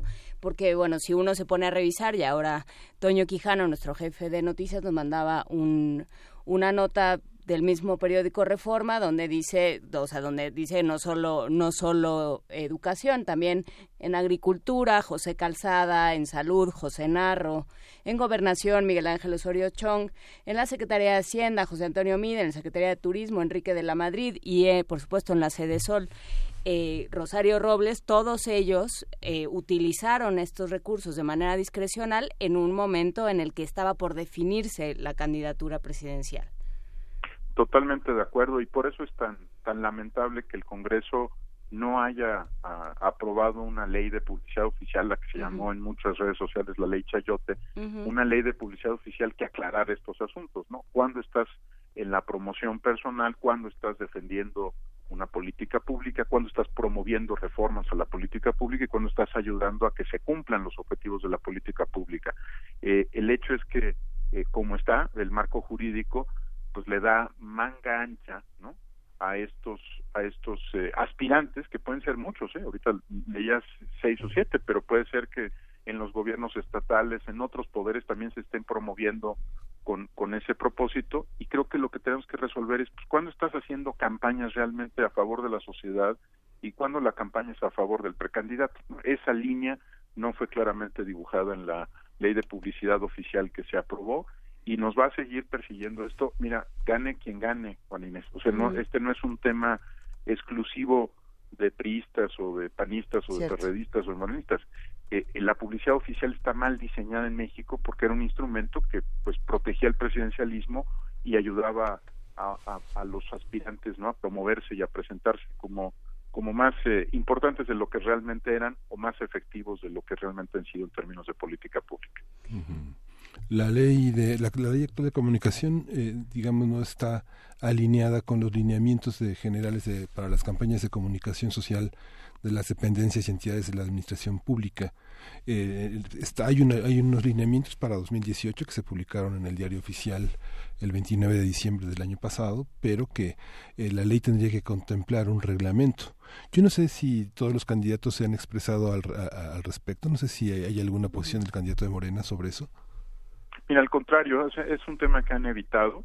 Eh, Morena votó a favor de la ley de publicidad oficial en la Cámara de Diputados y también en el Senado, la que, digamos, me parece que es una ley que no avanza en la discusión y en muchos muchos de los analistas incluso creen que retrocede. Eh, también votó a favor de ella el PRI. Eh, hubo eh, un voto dividido en el caso de Acción Nacional. No todos los senadores de Acción Nacional votaron en ese sentido, pero lo que, lo que queda muy claro es que eh, a ninguno de los partidos políticos le conviene que haya una ley de publicidad oficial que realmente resuelva este tema, ¿no? Porque de una u otra forma han utilizado este presupuesto, a veces eh, no llega a ser del, del pues del tamaño de lo federal, a nivel federal entre 2013 y 2017 estamos hablando de alrededor de 41 mil millones de pesos, pero los estados han hecho lo mismo. ustedes recordarán que uno de los primeros temas, por ejemplo, de, de Javier Corral en Chihuahua, pues fue revisar todos los contratos de publicidad oficial que tenía el estado porque es muy difícil que haya una prensa crítica en los estados o en las delegaciones y municipios del país cuando cuando está como se dice coloquialmente payoleada no o, chayoteada. Es decir cuando los medios locales viven de la publicidad del gobierno de un estado por eso por eso era tan importante aprovechar la oportunidad que se había dado en esta legislatura de revisar a profundidad la ley pero como todos obtienen beneficio directo o indirecto de ella pues nadie quería de tener una ley progresista en esta materia. Es una pena, ¿eh? porque aquí sí eh, podemos hablar de que la clase política en general, sin distingo de partidos, no está interesada en resolver el tema de la publicidad oficial y ayudar a construir un medios libres, una prensa independiente, crítica, eh, que le pues que, le haga contrapeso al poder, que eso es también de lo que se trata de tener medios libres, ¿no? Que no no no haya un coro de, simpatizantes con, con un megáfono que son los medios de comunicación, sino que hay una prensa crítica que investigue y que haga eh, su trabajo de contrapeso al poder en una democracia. Que estorbe, que es, o sea, digamos que, que estorbe a la, a la impunidad, a la corrupción, a todos estos temas. Creo que apuntas y, y ya, este, ya te dejamos ir porque sabemos que te, que te tienes que ir, pero te agradecemos mucho tu, Al contrario, tu aportación. Pero a ver, eh, sí, creo que hay dos puntos. Apuntaste al Congreso y apuntaste a los medios, ¿no? Y sí, ahí están dos instancias que tendrían que servir de contrapeso y que no lo están haciendo, que tendrían que servir de contrapeso al Ejecutivo y su enorme discrecionalidad y no lo están haciendo, Eduardo Borges. Mira, cuando decimos que, que es sano en una democracia que el Congreso no sea del mismo partido que el presidente, mm. eh, digamos, no es un capricho ni es un asunto porque, digamos, no te guste un estilo de liderazgo, es que es sano en democracia que el poder no esté concentrado en una persona, ¿no? Y que haya contrapesos reales al ejercicio del poder, que las comisiones investigadoras del Congreso sean de verdad, ¿no? Que puedan investigar los temas que preocupan a la opinión pública, a la sociedad, ¿no? A, las localidades o comunidades de nuestro país Y cuando pensamos en la prensa libre y la razón por la que los creemos en los derechos humanos con tanta fuerza, eh, defendemos una prensa libre, es porque si tú le, le quitas la voz a la crítica, eh, la, la, suprimes, la asfixias, pues es imposible que quien esté en el poder eh, se autocontenga, ¿no? Eh, la prensa tiene que ser, lo decías hace un momento, Luisa, incómoda, esa es su función, ¿no? Revela todo aquello que le encantaría al poder que no se conociera, ¿no? Lo, sea lo que fuere, y se trate quien se trate. Es, es muy sano en democracia saber que te vas a topar el, mañana en el periódico con algo que no sabías y que el poder no quería que tú supieras, ¿no? Y me parece que por eso es tan importante que las dos cosas se preserven, un Congreso pues con contrapesos al Ejecutivo e inevitablemente una prensa libre.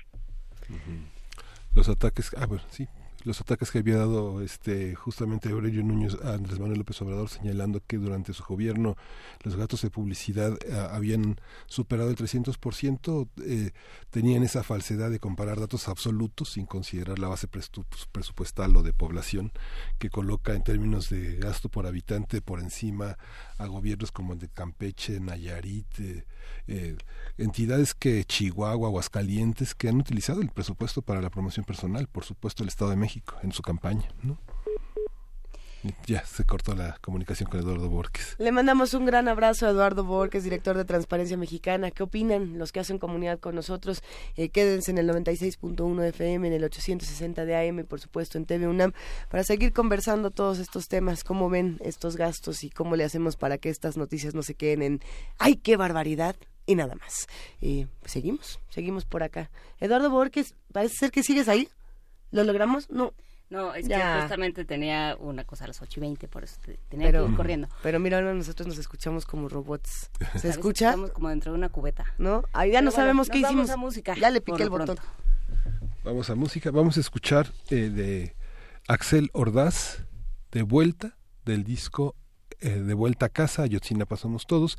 De vuelta a casa.org es el espacio para acceder a este sitio y conocer el proyecto, apoyar la compra de este disco con 10 pesos que van destinados a apoyar a los familiares de los estudiantes desaparecidos.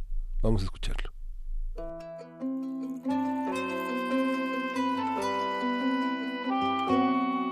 Nosotros seguiremos intentando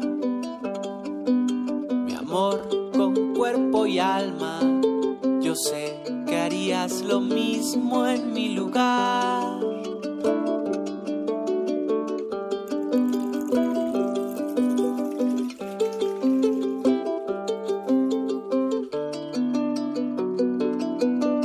Iremos tras tus pasos, a dónde estás, iremos y no descansaremos lo imposible por llegar. Yo voy y van conmigo muchos más.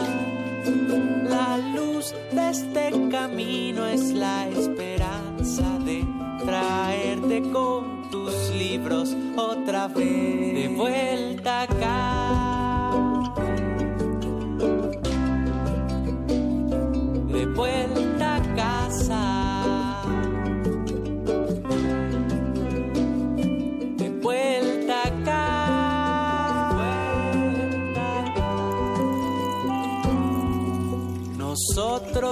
seguiremos intentando.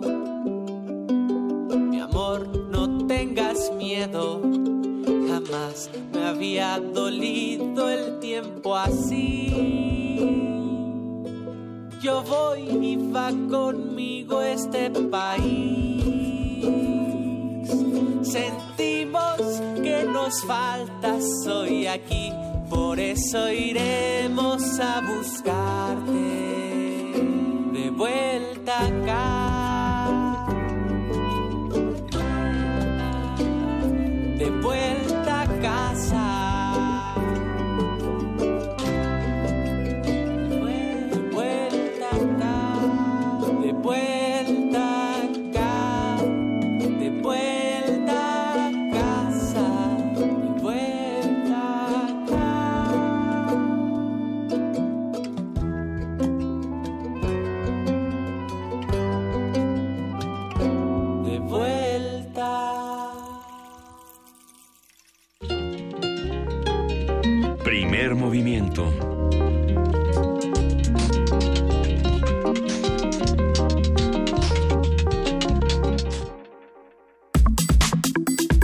Nota del día.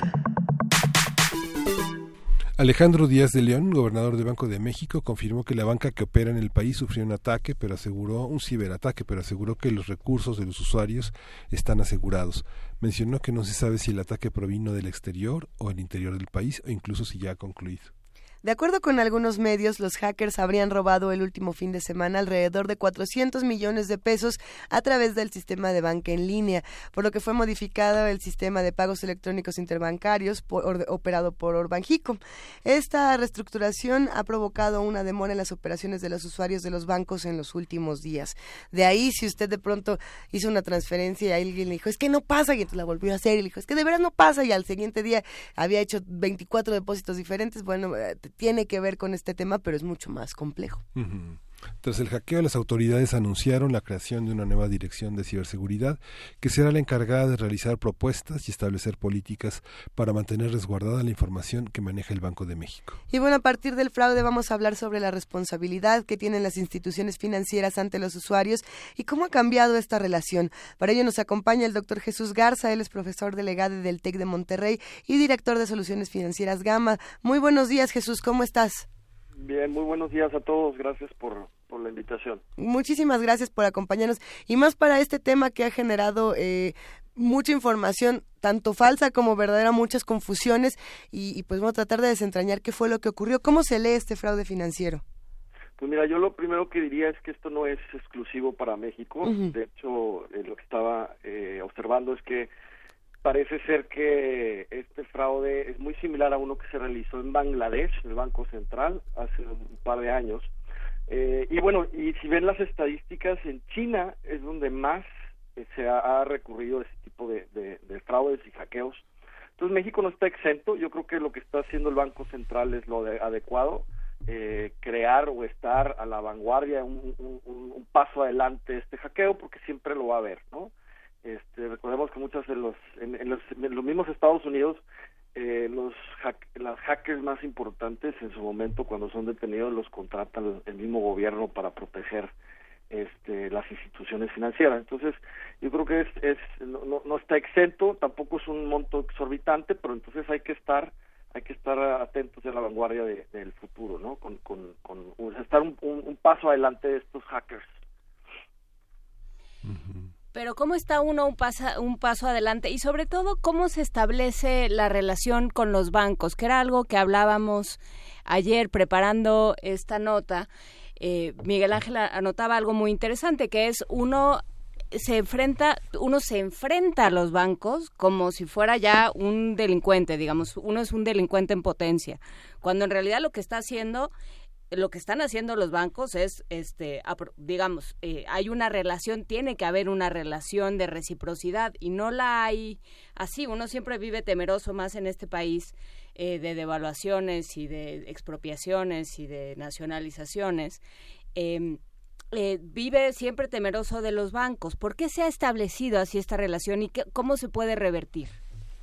Bueno, si, te refieres a, a, las altas tasas de interés que en, el pasado se habían cobrado y la gente percibía que, pues el banco les, les eh, los eh, afectaba en ese sentido, este, pues yo creo que ese, ese es eh, en este entorno hoy en día es equivocado. Yo creo que la banca sí se está especializando, sí, sí está eh, avanzando tecnológicamente. Todos los tokens que se han utilizado para salvaguardar la, la, información y, los accesos a cada una de las cuentas, eh, pues es muy importante, ¿no? Para proteger también las, los recursos de las personas. Y a, a, fin de cuentas, eh, recordemos que es mucho más mucho más seguro hoy en día pues tener tu dinero en el banco que tenerlo en, tu casa, ¿no? Eh, creo que es mucho más probable que te lo roben en tu casa que en el banco, considerando también que hay instituciones que salvaguardan o que respaldan tu dinero que está depositado en el banco hasta cierta cantidad de UIs por persona. Entonces, yo creo que sí es, es exagerado pensar que, que, pues que el banco es, es, eh, eh, nos puede afectar en ese sentido. Creo que lo que sí debe hacer y lo que está haciendo correctamente es tratar de evitar este tipo de, fraudes de, hackers que, que van a seguir sucediendo y repito, no es exclusivo para México, ha sucedido en otras partes del mundo y de hecho en muchas otras partes del mundo desarrollado sucede más frecuente de lo que pensamos. Bueno, decir que, que, el dinero está más seguro en el banco que en tu casa, eh, algunos van a contestar, eso no es cierto, ahora el SAT quiere saber qué hago hasta con mis 50 centavos para comprarme un chicle y si no tengo una factura me lo cobran. Eh, y algunos dirían, pues si yo formo parte de este sistema y estoy eh, teniendo estas tarjetas, pues tampoco está tan seguro mi dinero porque mañana los intereses cambian, la tasa no sé qué, la tasa no sé cuál, y de los 20 pesos que tenía, de los 20 pesos que quedaban, me quedan tres. Entonces, este tema de la seguridad se vuelve muy complejo. Algunos dicen, bueno, es que con el tema del Telecán tampoco sé si mi dinero está seguro en el banco, ni en mi colchón, ni en ningún lado. Hay una inseguridad y una inquietud, una ansiedad generalizada en el país, Jesús, que, que se tiene que digamos, paliar de alguna manera? ¿Qué hacemos para bajarle dos rayitas justamente a, este estrés, esta ansiedad y no decir, pues ahora saco todo mi dinero y me lo llevo a Hong Kong porque me muero de terror? No, a ver, eh, tomando en cuenta el tema que platicaste de las tasas de interés, si tú tienes el dinero en tu casa, pues el, eh, año con año la inflación aumenta, lo que quiere decir que tu poder adquisitivo disminuye, tu ingreso disponible, ¿no? Entonces, tú, si tu dinero lo inviertes en el banco, lo depositas en una cuenta bancaria que te va a dar una tasa de interés, de periodo te va a compensar en, hasta cierto punto este aumento de inflación, ¿no? El banco te va, te va a estar eh, depositando, dando un valor agregado a tu depósito en el banco, ¿no? Este, ese es por un lado. Por otro lado, también pues el banco te ofrece diversas maneras de, eh, de inversión, no solamente es una cuenta de ahorros, puede haber inversiones de mediano, corto, largo plazo, este, eh, entonces, en ese sentido, yo creo que el banco sí es, sí es muy importante, además de lo que algo muy importante y creo que eso ha, faltado mucho en este país el sector financiero normalmente es detonador del crecimiento económico mediano y largo plazo porque estos recursos que se utilizan de los ahorradores se dirigen o en teoría se deberían de dirigir hacia préstamos para el sector productivo empresas pymes etcétera entonces, mientras más metamos del dinero del sector financiero, más se puede realocar, reasignar a sectores productivos que en el largo plazo te pueden detonar mayor crecimiento económico. Creo que eso ha faltado en México, ¿no? La penetración del crédito sector privado sigue siendo de las más bajas de América Latina, 35% del PIB, este, si bien ha aumentado ¿eh? desde que entró esta administración del 24 al 35, falta mucho, falta mucho por hacer. creo que sí hay que cambiar la cultura de las personas para que para que tomen en cuenta que el sector financiero es fundamental y yo sí creo que, que el, si tú, independientemente que no te roben tu dinero en tu casa, está perdiendo valor tu dinero en tu casa, si, no lo tienes el banco. Sí, lo que comentábamos ayer también, eh, Jesús, es que la falta de confianza en la banca está eh, de ida y vuelta, en el sentido en el que, por ejemplo, eh, no, no, no tengo el dato preciso de la implementación ya asegurada de los procesos de pago de servicios, de movimiento de cuentas con las tarjetas de débito, que también tiene relación con la implementación de los servicios de nómina que han extendido a los usuarios de tarjetas de débito y que funcionan muchos como una tarjeta de pago de servicios, de pago de, de, consumos generalizados, hasta de con montos y hasta de un peso, por ejemplo, ¿no? en panaderías, etcétera. Sin embargo, cuando las operaciones de seguridad están hechas, por ejemplo, en la gran parte de la banca con la operación de cuatro dígitos que activan el usuario al momento de hacer un consumo cuando se pierde la tarjeta y no se ha reportado, el usuario tiene la seguridad de que se ha generado una protección porque nadie puede acceder a ese. Sin embargo, se cargan consumos y cuando se levanta una queja, por ejemplo, ante una institución bancaria, la institución resuelve que, eh, que, no, que no procede ese pago. Sin embargo, este, el, el, el quejoso inmediatamente entra jurídicamente en un estatus de, fraudulento porque ha defraudado a la banca. Y como lo marca el artículo 386 del Código Penal, alguien que por aprovechándose del error saca, hace lícitamente alguna cosa que le da un lucro indebido, eso se castiga hasta con 12 años de prisión o con este multas que van de 30 a 180 días de multa cuando el valor de lo defraudado no exceda 10 veces el salario. Así lo marca el Código Penal. Entonces, alguien que no tramita una queja, que tramita una queja y que no le devuelven su dinero, es un defraudador. Sin embargo, el banco no actúa contra él como debería de hacerlo. ¿Qué pasa ahí, por ejemplo? Y eso es eh, pan de todos los días.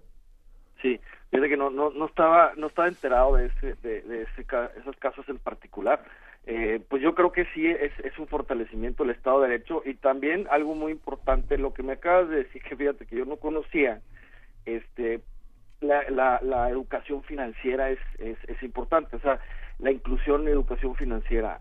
Existe la Conducef y organismos reguladores del gobierno federal deberían hacer un esfuerzo para transmitir los derechos que tenemos de las personas, las obligaciones y, y la protección que tienen los usuarios del sector financiero.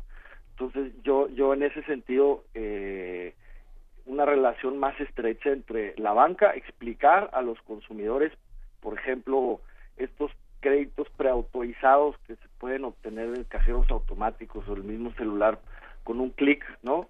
Este, debería de haber más información sobre gente que a lo mejor no, no tiene mm, un conocimiento tan amplio del sector financiero. Eh, Conducef, Comisión Nacional eh, Bancaria y Valores, el gobierno general y la misma banca, yo creo que deberían hacer un esfuerzo para una mayor educación financiera de la población y mayor inclusión financiera de la población. Te, te, te resumiría como, en mi punto de vista, esa es la, la, la eh, lo que se debería hacer, ¿no? En, cuestión de para que la gente esté informada de, de las consecuencias, obligaciones y derechos que tiene utilizar el sector financiero. Sin duda hay una parte, por supuesto, de falta de información eh, por parte de todos los que tenemos, eh, además cuentas en nuestros bancos. Hay una parte de falta de información también por lo críptico que puede llegar a ser hablar con, con alguien que es experto en estos temas y que de pronto te excluye de la conversación, lo cual puede llegar a ser muy difícil. Y, y por otro lado también está esta otra parte empírica, es decir, pues no es que yo no quiera creer en los bancos, lo que pasa es que cada vez que uso mi tarjeta me cobran estos intereses, me pasa esto, me pasa esto otro, y quizá ahí sería interesante pensar en eh, talleres, otro tipo de espacios donde se pueda reaprender o reintegrarse a, esta cultura tan importante para nuestro país. Jesús, eh, en ese sentido, ¿qué hacemos para entender de una manera eh, quizá mucho más profunda lo que ocurre con estos con estos fraudes, sobre todo desde la parte de los hackers? ¿Cómo hacemos para integrarnos más a esta cultura? Sí, mira, yo, yo, como te decía, eh, hay mucha gente que se endeuda por el hecho de, bueno, voy a pagar un crédito, pero no se fija no solamente en la tasa de interés anual, ¿no? sino el CAT, el costo anual total. Hay que diferenciar entre estos dos componentes, porque el costo anual total ya incluye comisiones y otro tipo de, de, costos. Este, y bueno, es importante que la gente se dé cuenta del costo real de absorber o de obtener créditos. Hay microcréditos, yo me sorprendí el otro día que cobran hasta 4.500% de interés anual. Que microcréditos te estoy hablando de, de, un peso a dos mil pesos eh, por crédito. Este, obviamente estos nichos de crédito está destinado a gente eh, que a lo mejor no tiene este conocimiento financiero y no tiene el soporte financiero eh, de educación para, para entender en, en qué se está metiendo.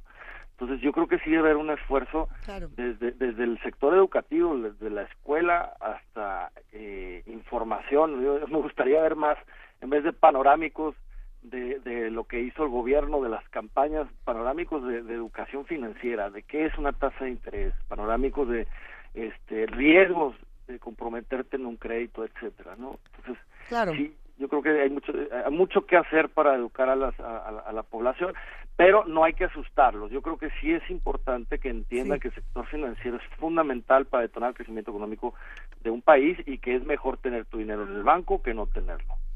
Sí, claro, o sea, eso nos referíamos un poco con eh, la, la relación que se debe que se debe trabajar entre los bancos y los ciudadanos. O sea, sí, por supuesto que uno va y pone su dinero, ¿no? Porque además, bueno, se entiende que, que son instituciones que tienen que existir o por lo menos en el, en el modelo que tenemos ahorita, en lo que llega la revolución o nos organizamos para otra cosa, pero, pero, eh, pero sí también no puede, no, no puede ser que uno se sienta tan indefenso. Y eh, hay una pregunta que me parece interesante, un comentario de Fernán en Twitter que nos dice cómo es posible, y creo que eh, refleja lo que varios hemos pensado, cómo es que hasta ahora Banco de México anuncia que va a tener una división de ciberseguridad.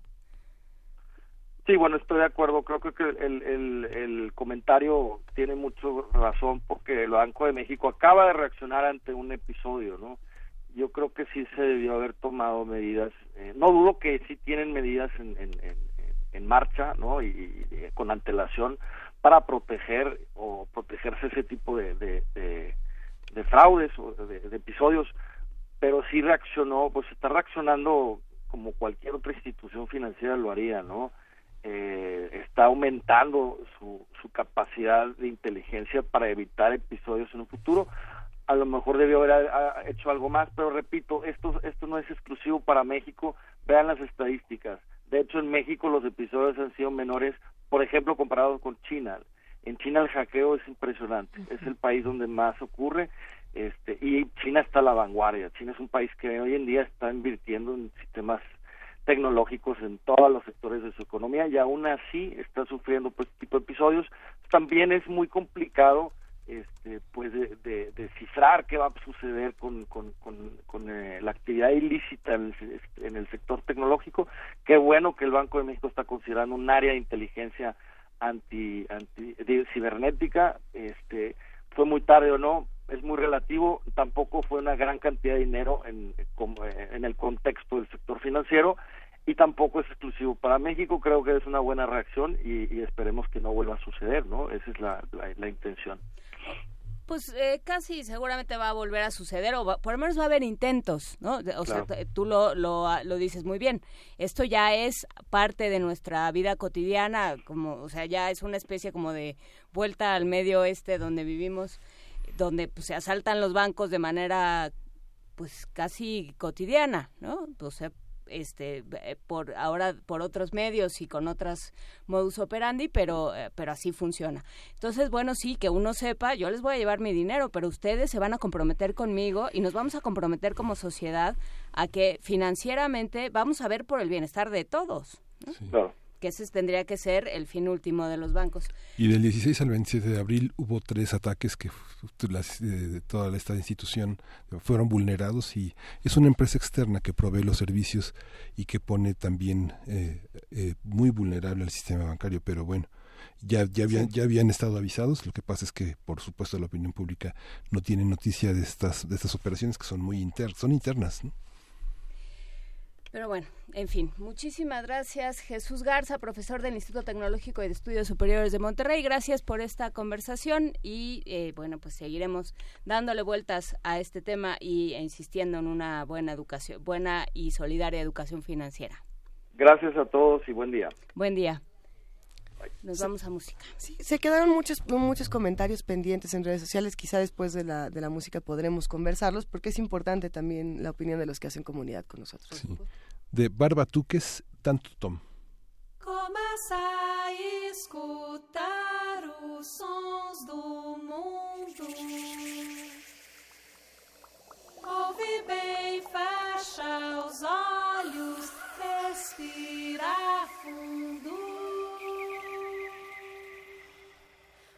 coffee, babe.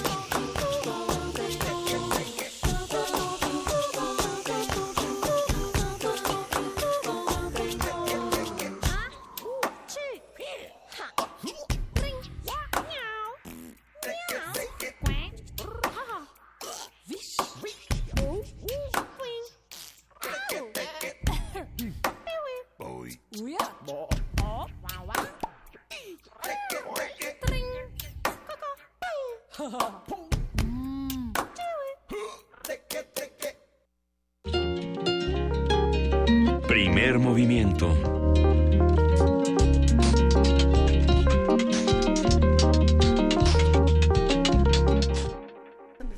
Estábamos hablando justo fuera del aire, si ya nos escucharon porque nos agarraron ahora sí eh, en el mero chisme, eh, de si uno es o no es, entre comillas, eh, tonto o poco informado o, alejado de la realidad por de pronto caer en créditos enloquecedores, con, con, pagos enloquecedores, en intereses que uno no pensaba que iban a tener sus tarjetas de crédito, en fraudes que de pronto hacen que tu transferencia pase tarde y entonces ya no pagaste la tarjeta el día que fue.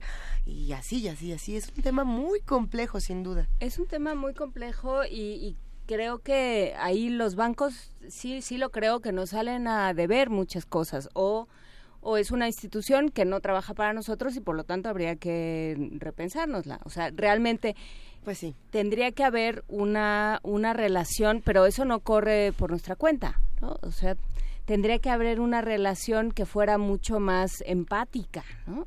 Eh, lo dice PB en Twitter, los bancos financian mayormente al consumo, no al desarrollo. Poner nuestro dinero ahí sin rendimientos y pagando comisiones no suena en realidad como algo provechoso para nadie más que para el banco. Pues es que el banco nunca pierde. Eso que ni qué. Está diseñado para nunca perder. Alguien más por ahí mencionó el Fobaproa y el, el, rescate bancario y yo volví a, los 80 y la nacionalización de la banca. O sea, realmente vivimos aterrorizados en este país de, eh, de que el banco nos persigue y sin embargo, como lo, decíamos también fuera del aire, Luisa, de pronto uno se ve en un momento de extrema necesidad. Que sabes que vas a entrar al juego y no puedes no entrar al juego que no puedes no entrar al juego porque de buenas a primeras tienes que pagar, ¿no? Que porque una persona también es que si los servicios de salud funcionaran como tendrían que funcionar, ¿no?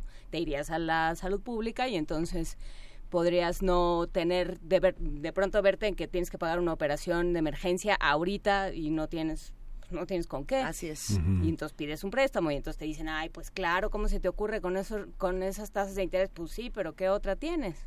Entonces sí, sí es un, un problema muy serio y sí nos tenemos, y justamente para eso valdrá la pena tener la conversación que tendremos después de las nueve de la mañana sobre, ¿se puede otra cosa? ¿No? O sea, este modelo es el que es.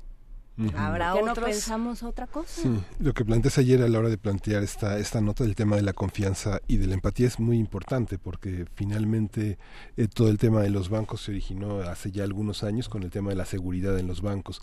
¿Quién debía de pagar la seguridad para los bancos? ¿La ciudadanía o los bancos?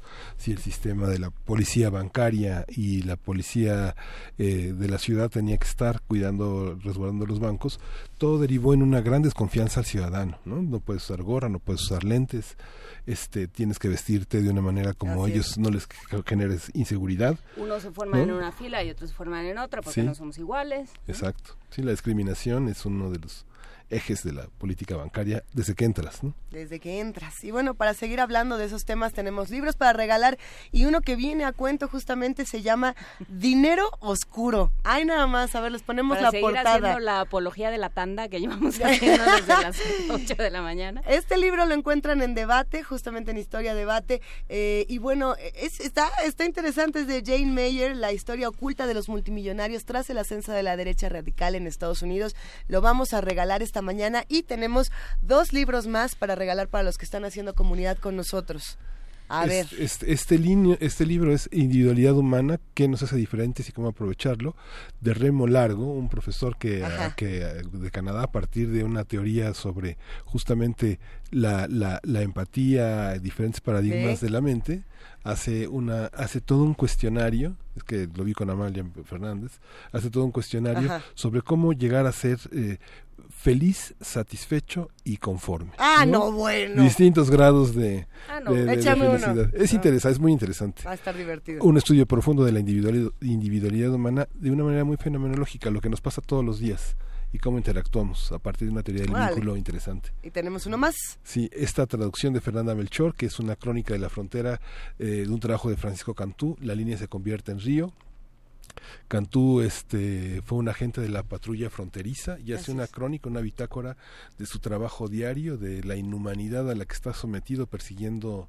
persiguiendo, este, persiguiendo las personas que tratan de cruzar la frontera. Hay que decir que estos libros los vamos a regalar por teléfono 55 36 43 39, 55 36 43 39. Eh, hay ¿Así nada más? Conforme lleguen, sí, conforme lleguen van a elegir el libro que quieran. El primero que llegue eligió primero y así. Ah, tengo la impresión de que ya, ya justamente ya se están yendo los tres libros. Ya fueron. Sí, sí, muy interesante. Pues, chan chan, chan chan con estos libros, pero los pueden conseguir justamente en debate para todos los que estén interesados. Gracias a debate por estos tres libros que se antojan muchísimo. Gracias a debate. Fren dice deberíamos regresar al trueque. Eh, yo me quedé pensando porque tú también, tú también Luisa eh, apuntaste, deslizaste algo que, que hemos hablado aquí también muchas veces cuando hablamos de, eh, de, tributación y cuando hablamos de impuestos, que es, pues a lo mejor ya uno ya no quiere pasar por el banco, ya no quiere que su dinero pase por el banco. Ah, es que sí a mí sí me gusta mucho. Estamos vigilados por todos lados. La lógica del trueque me parece muy interesante. No sé si todavía se puede hacer. Se puede hacer yo creo que con algunas cosas y, creo que en realidad que al taller de hidroponía ves exacto todo se conjunta vamos al taller de hidroponía y lo cambiamos todo por lechugas mira que esto viene a cuento y, es interesante estudiar estos fenómenos que, que, ocurren en nuestro país por ejemplo con lo que platicábamos ayer este asunto de la amlomanía de cómo se está ofreciendo trueque, así si gana este si gana este candidato, yo propongo regalar esto, si gana esto, yo propongo regalar esto otro, que se volvió la tendencia viral de del día de ayer y el día de antier más importante en redes sociales ahora habrá que ver de todos los que dicen te regalo te regalo un perrito si tú no, si lo vas a hacer porque el trueque justamente es un acto de confianza y no está tan fácil habrá que habrá que preguntarnos pues, sí sí otras son posibles yo yo sí de que sí sí pero pero vamos, a platicar sí Vamos a ver. Mientras lo pensamos, ¿qué hacemos? ¿Escuchamos musiquita? Un poquito de música. Vamos a escuchar de Alif Tree, Forgotten Places. Eso.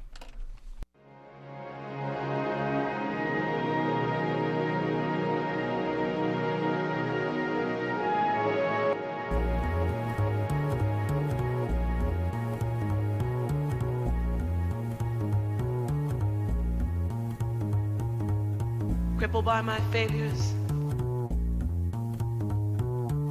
and the ache I left behind. Back to old forgotten places. I remember names and faces.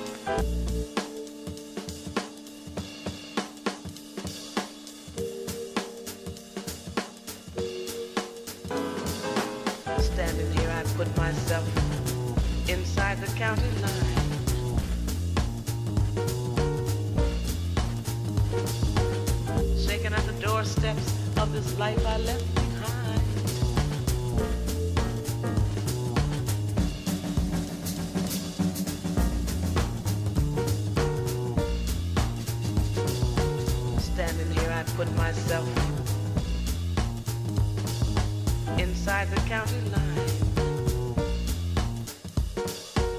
Shaking at the doorsteps of this life I left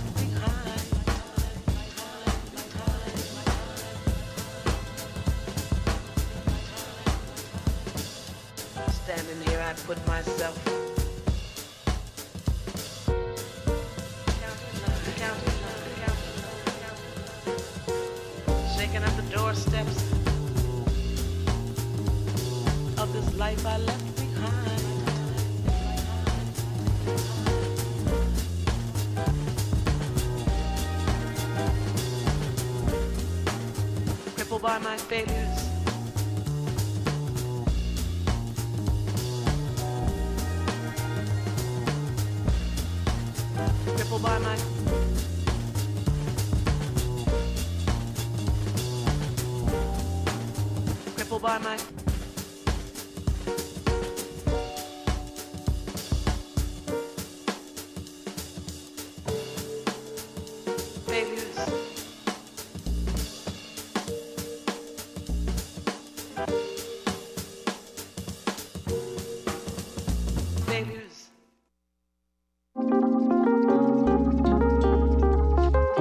Movimiento. Hacemos comunidad.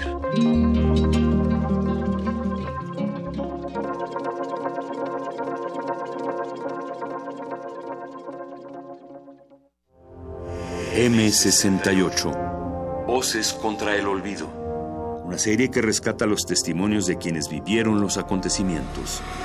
Era una sociedad efectivamente muy represiva. Yo sí pensaba que estábamos haciendo algún tipo de revolución. Entonces ser joven ya era ser joven del mundo, no solamente de México. Es que era tanta calumnia en nuestra contra que tuvo el efecto contrario. ¿Recuerdas? Batallón Olimpia, no disparen. Y empiezan a disparar también. Entonces hay fuego del ejército, hay fuego del batallón Olimpia, hay fuego de los francotiradores y en medio de la manifestación. En enero de 68 voy a la alberca de la Vocacional 7 y alguien va a la Sinfonola a poner una canción de Los Panchos. Termina en 68 y lo que estoy oyendo ya es a Jim Morrison. Comienza el 5 de junio. Acompáñanos todos los martes a las 10 de la mañana. 96.1 de frecuencia modulada.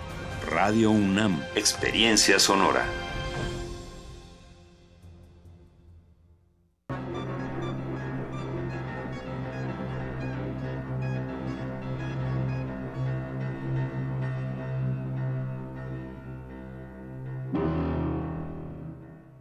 Quieres saber qué es este sonido, no olvides escuchar este domingo a las 2.30 de la tarde Gabinete de Curiosidades. Colecciona junto con nosotras sonidos. Quédate en el 96.1 de FM, Radio UNAM.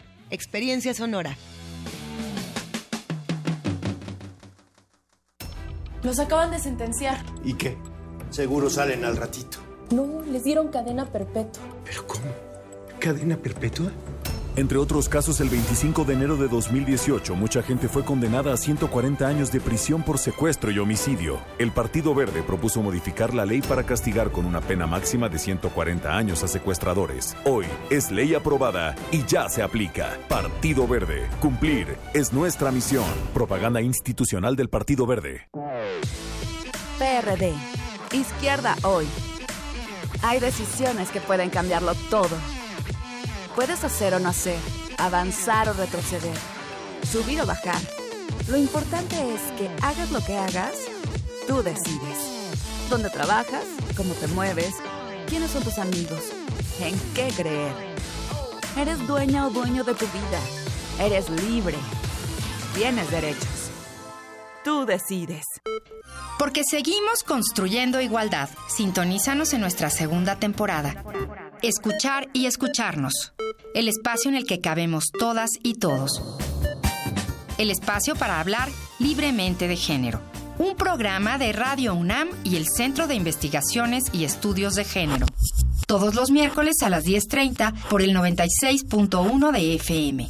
Radio UNAM, Experiencia Sonora.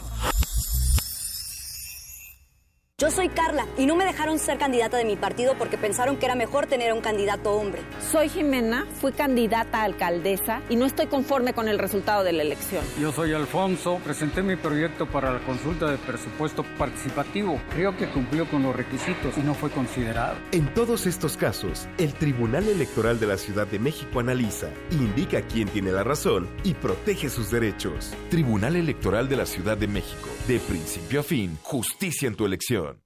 Para nosotros la mañana es lo más importante del día. Es nuestra vida, nuestro trabajo y nuestro esfuerzo. Somos los primeros en levantarnos y los últimos en irnos a dormir.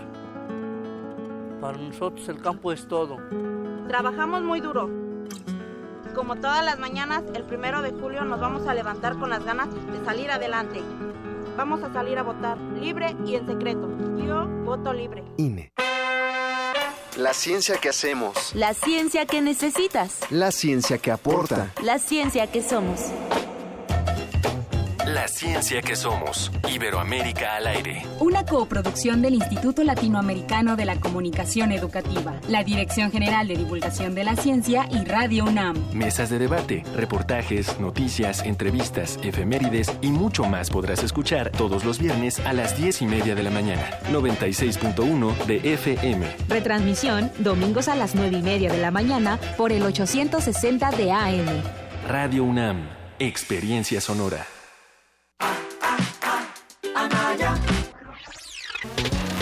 Todos al frente marcando el camino, juntos podemos cambiar el destino. Todos al frente marcando el camino, juntos podemos cambiar el destino. Todos al frente derriba ese muro, juntos podemos cambiar el futuro. Anaya, el futuro comienza en el presente. Anaya, juntos, por México al frente. Movimiento Ciudadano. Miden 30 segundos. ¿Quién va a mandar? Voy a mandar yo. AMLO. Peligro. ¿Por qué votaría por ti? Soy muy bueno, estoy preparado, soy confiable, he dado resultados y te voy a cumplir. Las amenazas de Trump. Ofende, lastima. ¿Quién lo va a frenar? Yo mero. ¿Qué te emociona? Me emociona pensar en el futuro que tiene nuestro país. Has adelgazado. He bajado 8 kilos, la campaña en flaca. ¿Y las encuestas? Voy a ganar la elección. Vota por MID. Candidato por la coalición Todos por México. PRI. A bordo de la nave de la Resistencia existe una habitación que nunca se abre. Excepto la última hora del último día de la semana.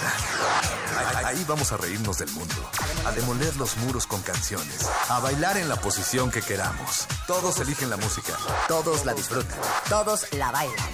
El Buscapiés. Tú eres el alma de esta fiesta. Viernes, 22 horas. Por el 96.1 de FM. Radio UNAM.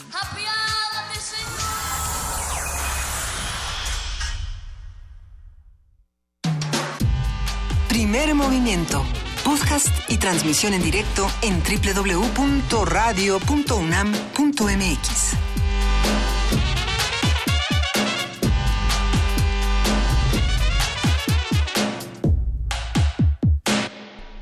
Son las nueve de la mañana con siete minutos. Nos volteamos a ver Miguel Ángel Quemain y yo así como de, ¿llora? ¿Llora qué va a pasar Miguel Ángel Quemain?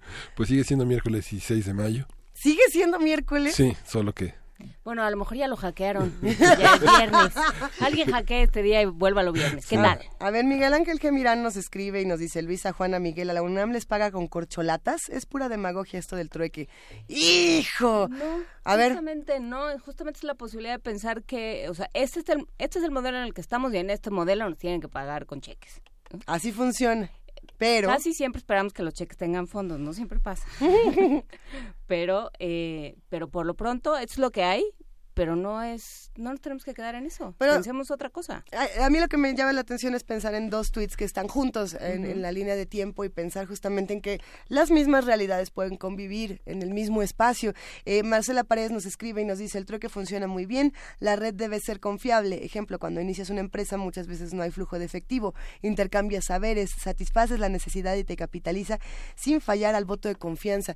Estas dos realidades pueden existir en un mismo espacio. Nadie está diciendo cuál es mejor mejor que la otra, ni cuál tendría que ser. Aquí nada más se presentan eh, todas estas posibilidades y se abren, eh, se, abren las puertas para todas las voces. Es importantísimo, por ejemplo, lo que pasa en otras regiones del país donde el trueque ya se hace eh, hasta con moneda, digamos, propia, Estoy tratando de recordar cómo se llamaba esta moneda que, que de la que discutimos aquí en primer movimiento. No, bueno, Bitcoin es una de las opciones, esta es la ah, digital. No, no, pero sí, no, no voy a recordar el nombre de ninguna forma, pero Era aquí en México, en una Era aquí en México y eran, eh, me parece que en Oaxaca. Ahora, ahora lo buscamos. Pero, pero lo que hacían, sí, lo que hacen es eh, tener su propia moneda. Eso trae una serie de complicaciones, o sea, es, son las mismas complicaciones, por ejemplo, que tiene el Bitcoin. Justamente eh, es un sistema que desafía a los bancos y que te dice, a ver, esta es la otra realidad. Sin embargo, no se puede utilizar en un sistema como este. Es decir, eh, tú no puedes sacar Bitcoin. supranacionales, que ese es el tema. O sea, ¿quién regula? ¿Quién lo regula? ¿Quién lo regula? ¿Cómo nos ponemos de acuerdo? Esa es la quién se pone de acuerdo ah, para quiénes es y quién lo y quién lo va a regular. Al Bitcoin, por ejemplo, lo regula la comunidad y por lo mismo hay una transparencia entre comillas total de lo que ocurre. Eh, sin embargo, tú no puedes decir voy a sacar mis Bitcoins y los voy a meter a Banamex no funciona así, se tiene que quedar necesariamente en este espacio digital y solamente se puede pagar en ciertos lugares. Lo mismo pasa con ciertas monedas alternativas. El Tumín, el Puebla, Oaxaca, ¿no? Sí, ya lo, lo comentó Pablo Extinto en Twitter, muchas gracias. Pero vámonos a la poesía necesaria. Vámonos a la poesía necesaria. Primer movimiento.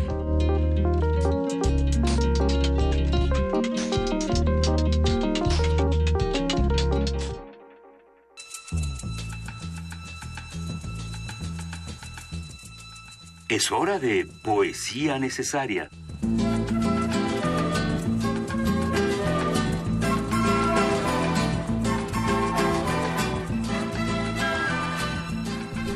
Juana Inés de esa es el momento de poesía necesaria. No puedo decirle a Sus Sánchez que la, moneda no se llama Tucom, que Tucom era otra cosa, que se llama Tumin. Yo ya me estaba cagando el pilón, pero esa tampoco. Esa tampoco, y el Tucom es saludos a, toda esa parte del PRI, hombre, tan agradable. Tumin. En fin.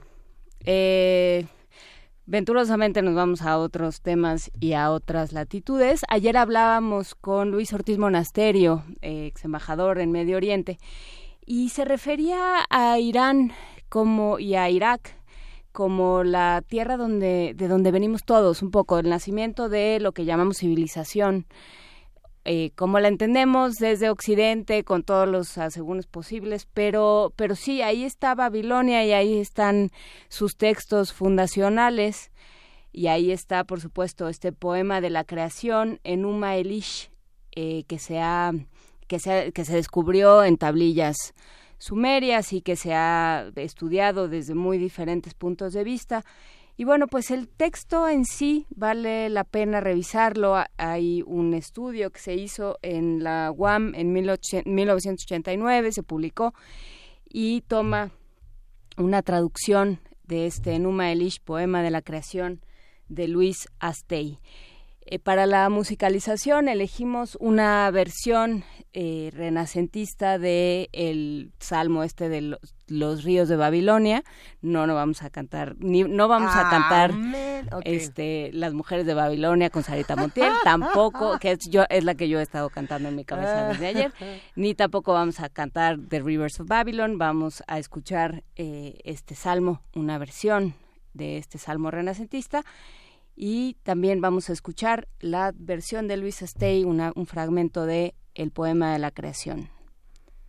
Cuando arriba no nombrado cielo, abajo tierra con nombre no llamada, Apsu, primordial, su progenitor, Mumu Tiamat, alumbradora de todos, aguas en uno mezclaban, pastizales no hacinados, carrizales no aparecidos, cuando de dioses ninguno había surgido, nombres no nombrados, destinos no destinados.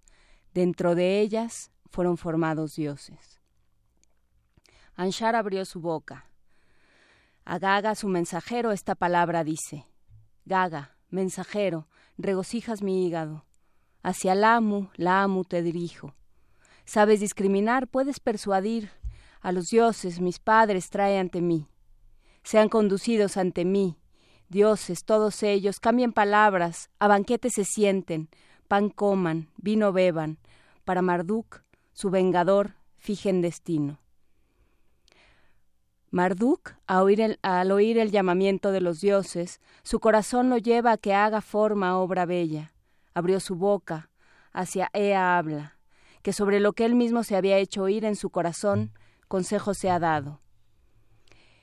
Sangre entretejeré, huesos ensamblaré, suscitaré ser humano, hombre su nombre, construiré ser humano hombre, encargado del servicio de dioses, ellos en paz. Firme su orden, no alterable su mandato, lo salido de su boca no cambia a Dios alguno. Al mirar indignado no vuelve su cuello, en su furia no resiste ningún Dios. Inescrutable su corazón, generosa sus entrañas, quien culpable y criminal ante él transgresor.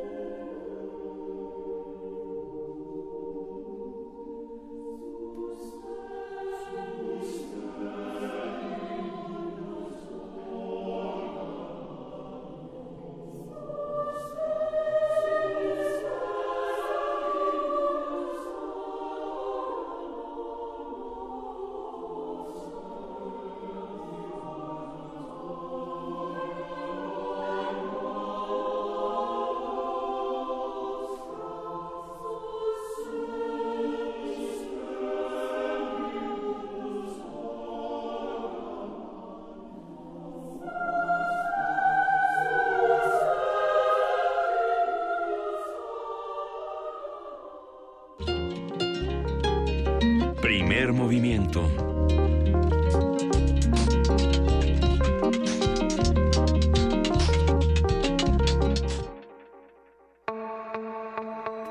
Elecciones 2018. Mesa de análisis.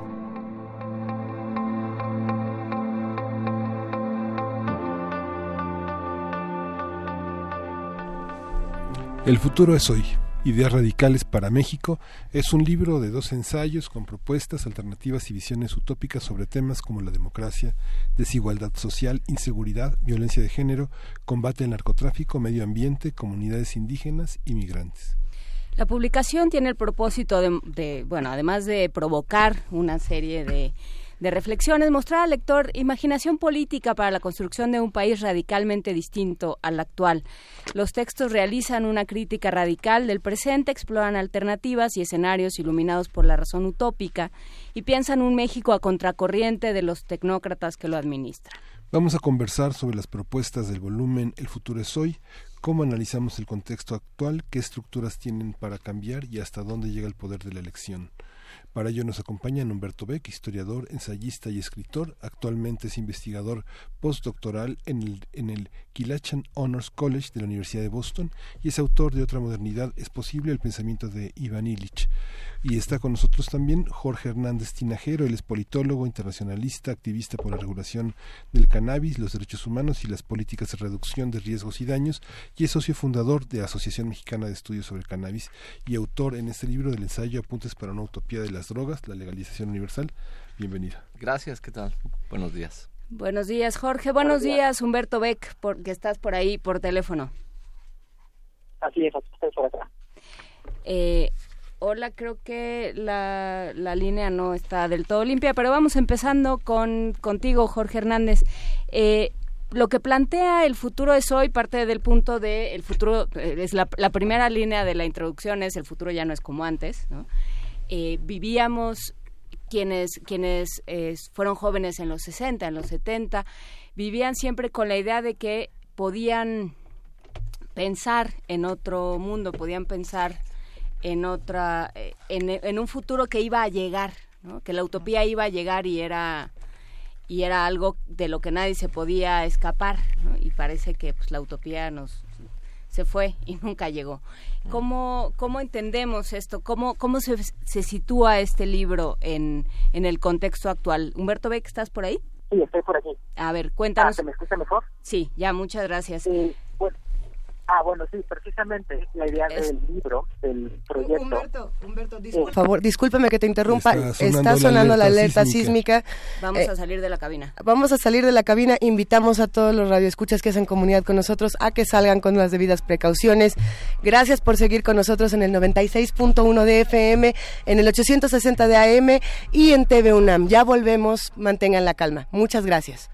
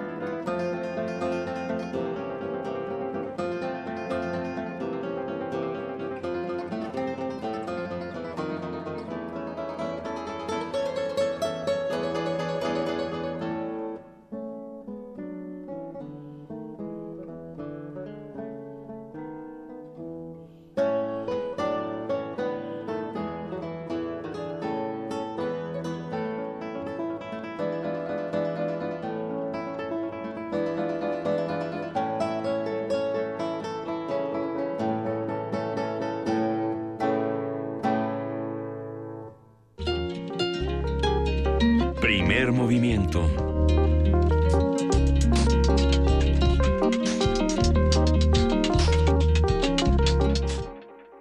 Justamente estamos al aire regresando en el 96.1 de FM, en el 860 de AM y venturosamente para los que nos estaban viendo a través de TV UNAM. Ya regresamos a la cabina y nos sentamos, pero agradecemos estos mensajes que ya se echaron a correr, ya se pararon y se fueron.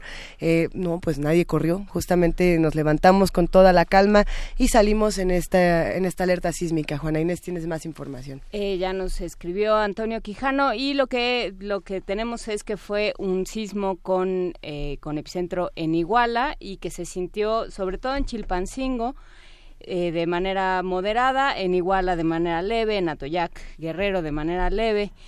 Eh, todos, eh, digamos, fue, fue un sismo de intensidad leve que sobre todo se sintió en Chilpancingo, en la Ciudad de México, por aquí, por lo menos en, en Adolfo Prieto 133 no se sintió todo en orden. Esperemos que todos ustedes estén muy bien. También algún, si hay algún problema por ahí, manifiéstense y lo platicamos. Si saben de algo, que alguien que necesite ayuda, ayuda, manifiéstense. Pero justamente esto es una de las eh, muchas manifestaciones o una de las muestras de lo que está ocurriendo tanto en nuestro país como en el resto del mundo, de cómo se organiza la sociedad, de cómo debemos criticar como sociedad eh, ciertos mecanismos y para eso está justamente este libro. El futuro es hoy un libro muy crítico que tiene una serie de ensayos para replantear las realidades, para reinventar distintos discursos.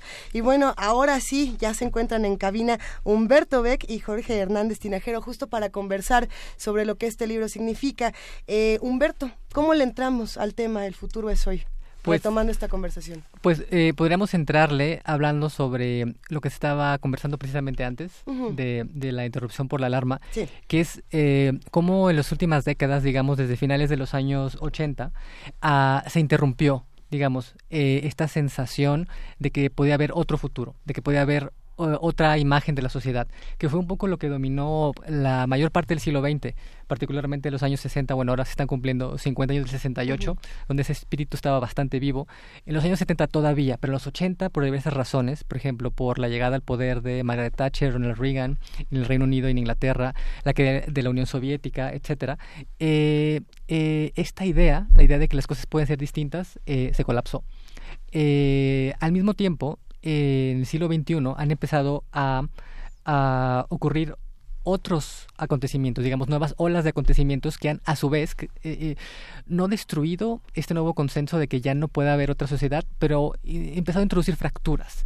Entonces, el proyecto de este libro es un poco insertar a México en ese debate más grande que se está volviendo internacional y que implica temas como la democracia radical, la justicia restaurativa, que es un tema que regresa cada vez más y del que nos tendremos que ocupar en México de manera muy seria eh, pronto.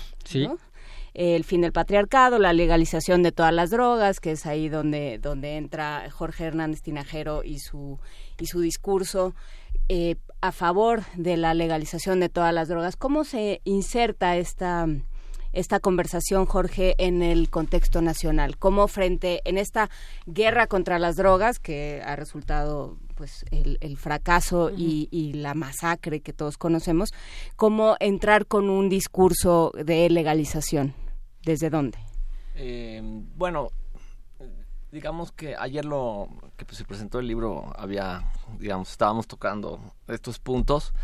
En un principio, cuando Humberto me, me invitó a escribir el, ensayo sobre drogas, este, su propuesta fue justamente idear un, un mundo utópico en el que la legalización de las drogas fuera completa. Este, yo ayer comentaba que hasta cierto punto, digamos, el planteamiento me parece un tanto ingenuo. Yo llevo muchos años eh, trabajando con, con drogas en, en muchos vertientes pero el ejercicio eh, acabó resultando este, muy constructivo, eh, en el sentido de que si bien es deseable en términos racionales, este, digamos, una transformación profunda en la forma en que nos eh, relacionamos con las drogas, este, hablar de la legalización completa en este momento, pues es un, un acto, digamos, un tanto eh, imposible en el corto plazo. Sin embargo, desmenuzando un poco los distintos aspectos que tendría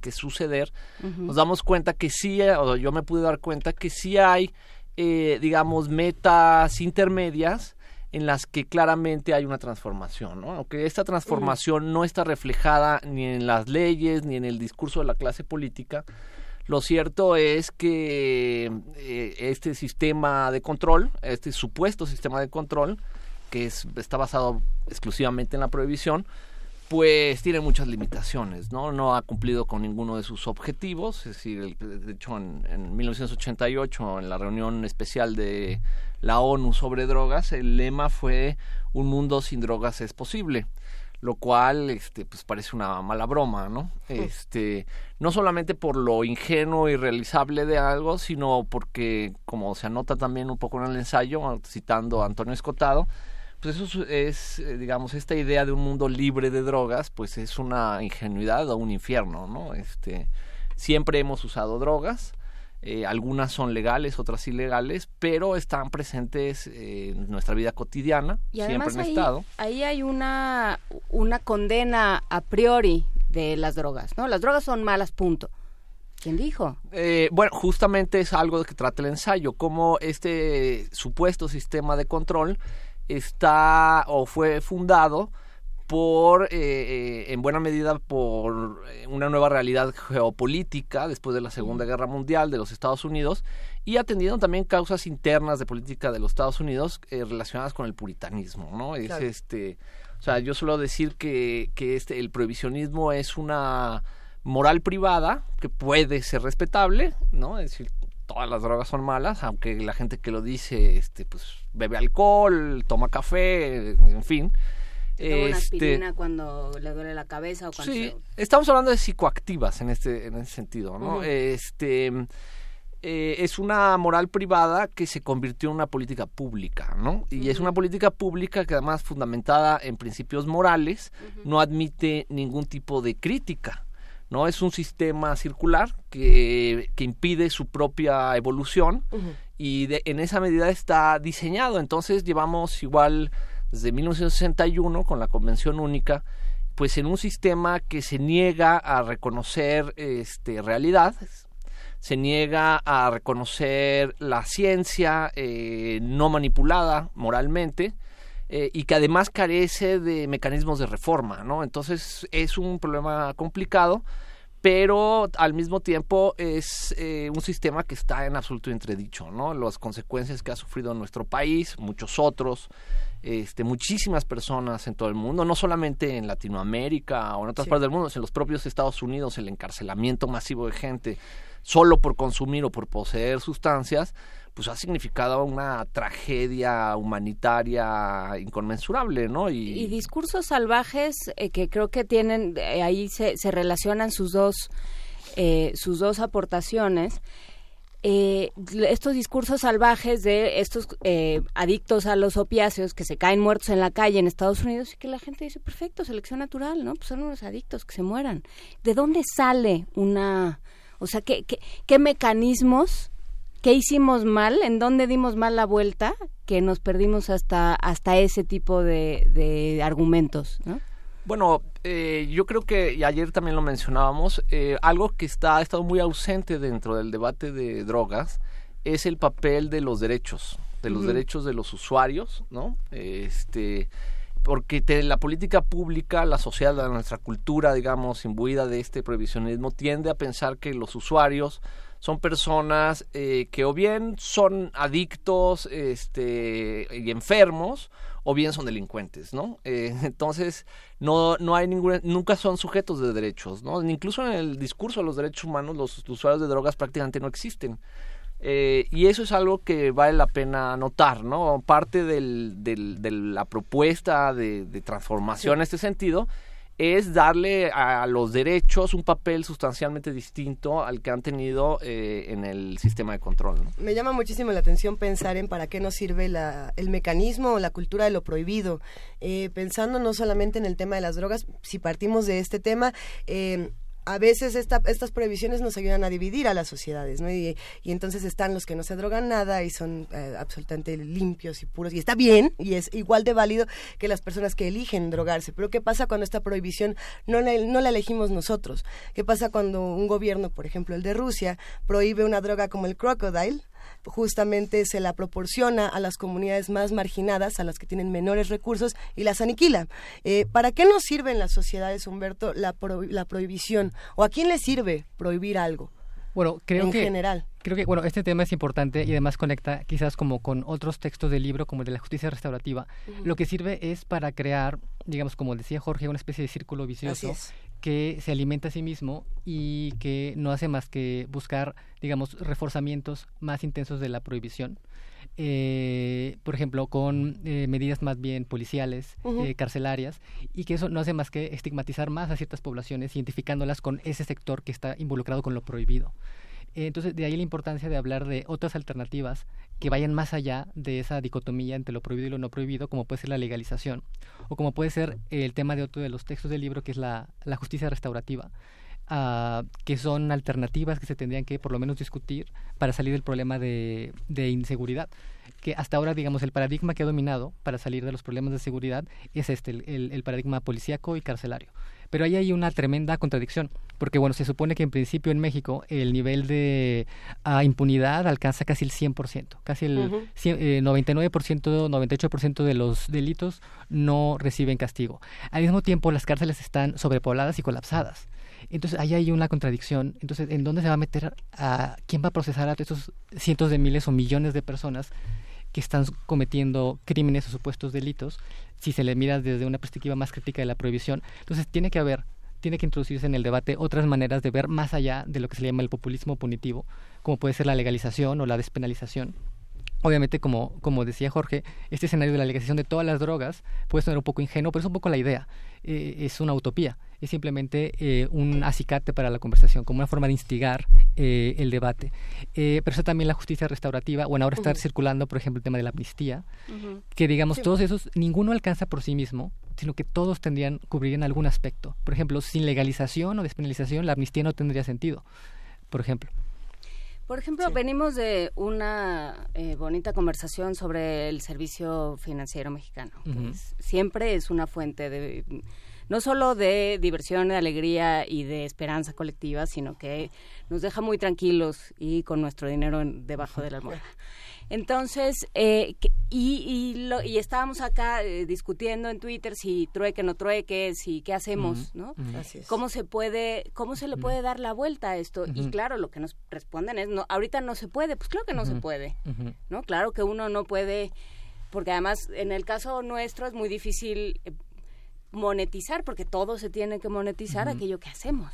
Ya la filantropía está monetizada, tú, tú eh, compras un producto y, le das otro a otra persona y entonces estás entrando, el, capitalismo también sirve para hacer filantropía. Ahora resulta que el capitalismo sirve para todo, pero te asomas a la calle y hay gente que se muere de hambre literalmente.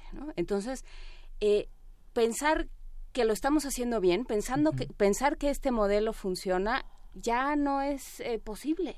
Claro, eso es, digamos, uno de los, digamos, dos ejes del texto, de los textos de, del libro, que, bueno, como son diferentes autores que escriben de diferentes géneros, de diferentes disciplinas, no se desprende del libro un programa, digamos, unitario, no se desprende, digamos, un proyecto de nación eh, consistente, pero sí se, sí se ah, desprende una serie de puntos convergentes, uno de los cuales tiene que ver a pensar, digamos, estas propuestas utópicas en dos niveles. Uno de los niveles es, digamos, dentro de las coordenadas del capitalismo existente, eh, sería cómo pensar una sociedad más igualitaria, desde dentro de coordenadas. El otro eje o la otra dimensión es cómo pensar eh, más allá del capitalismo, lo cual implicaría necesariamente alguna forma de desmercantilización, que es lo que mencionabas, Juan Inés, de de pues de, de, las relaciones personales de la naturaleza. Ese es el otro de los temas otro de los temas de, del eh, uno de los textos eh, de Alejandro de Cos sobre cómo eh, la naturaleza se ha vuelto una mercancía y es indispensable para pensar el capitalismo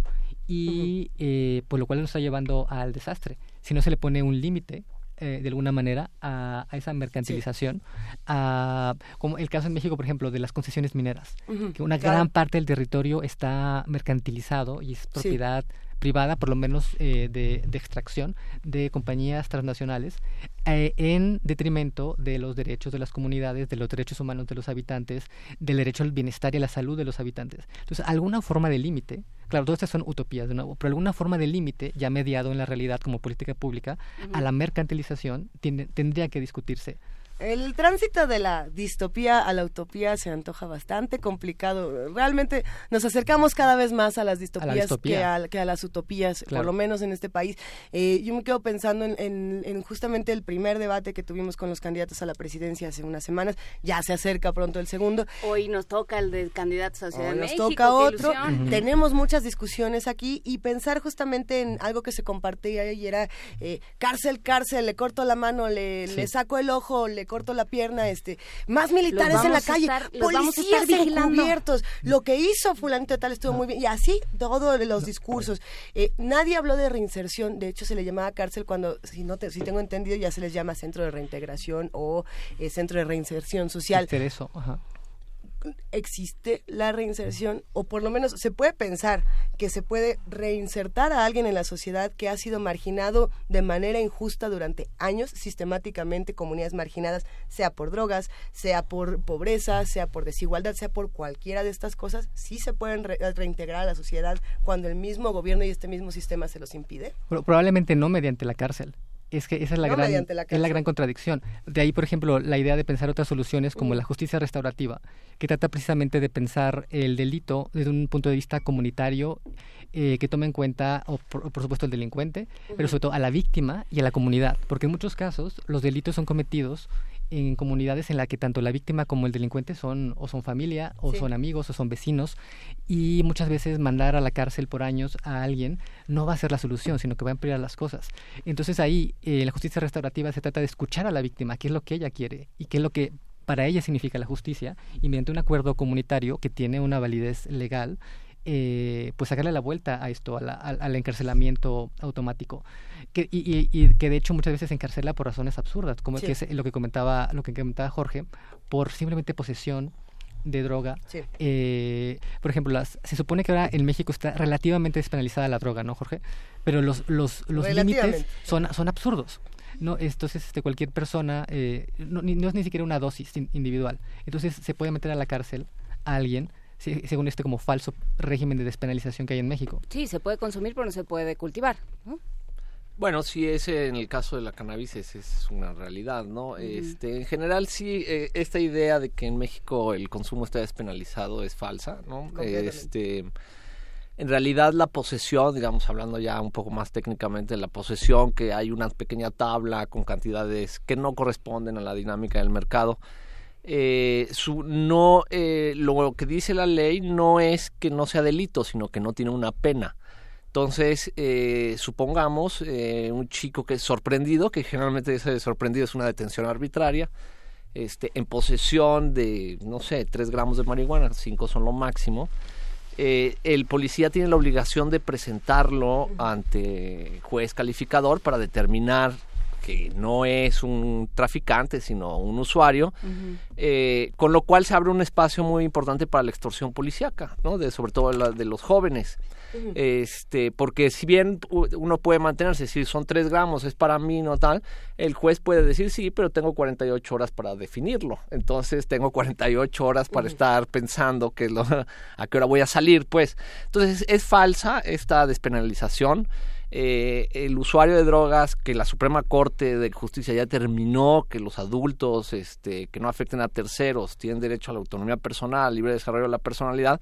Lo cierto es que si uno quiere ejercer ese derecho, eh, está obligado a cometer algún delito, ¿no? Entonces, la política pública lo que hace es más sencillo, es verlo a uno como un delincuente antes que como un sujeto de derecho. Volvemos un poco a lo mismo, ¿no? Esta esta des, despersonalización del usuario, es decir, la despersonalización jurídica del usuario, en el que no está en un limbo, en el que no es un sujeto de derechos, pues abre la puerta a que además la autoridad pues se dedique más a perseguir usuarios que no son peligrosos en detrimento de las redes criminales que sí lo son, porque hay una confusión entre quién es el usuario y quién es el, el traficante, ¿no? Entonces hay, hay muchos detalles que en realidad lo que hacen es eh, sostener un sistema punitivo eh, que es la única respuesta del Estado que hemos tenido en las últimas décadas eh, para enfrentar un fenómeno que en todo caso es cultural, es de salud, tiene que ver con otras, es decir, cuando la respuesta es policíaca a un problema cultural, pues es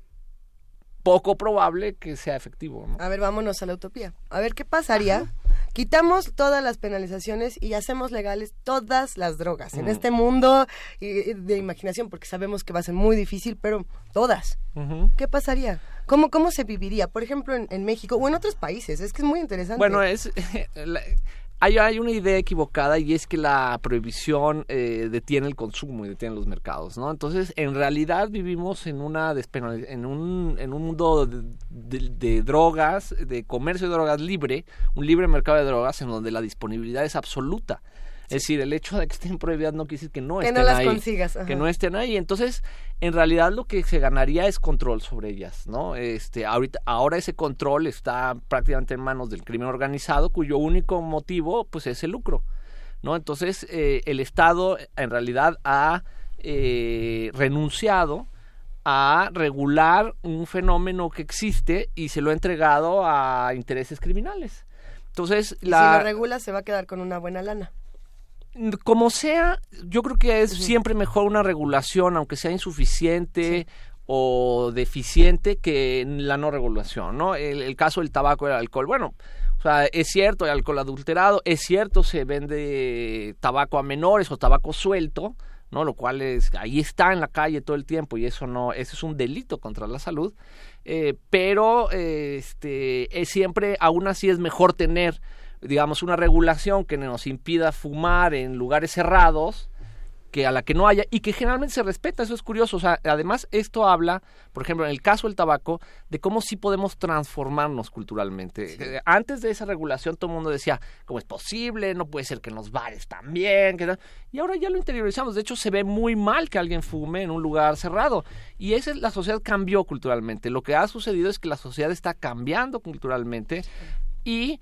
lo, las que se quedan atrás son las autoridades y la clase política, ¿no? Que, ahí hubo una educación, justamente, ese es un buen ejemplo, porque ahí hubo una educación sobre lo que significaba el, el humo, o sea, digamos, estos eh, fumadores de segunda mano, digamos, ¿no? Estos fumadores, eh, no sé cómo se les llama en español, pero bueno, que son indirectos y que, este, pasivos, perdón, sí, tienes razón.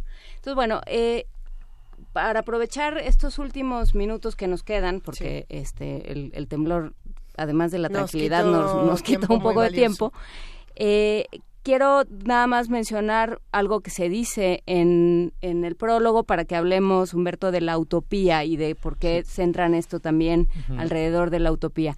En el prólogo de El futuro es hoy, dicen, eh, era hora no de la política, y habla de la política, eh, que tiene una función, lejos de administrar, de desordenar, disentir, exponer las asimetrías del presente y demandar una nueva repartición de los recursos materiales y simbólicos.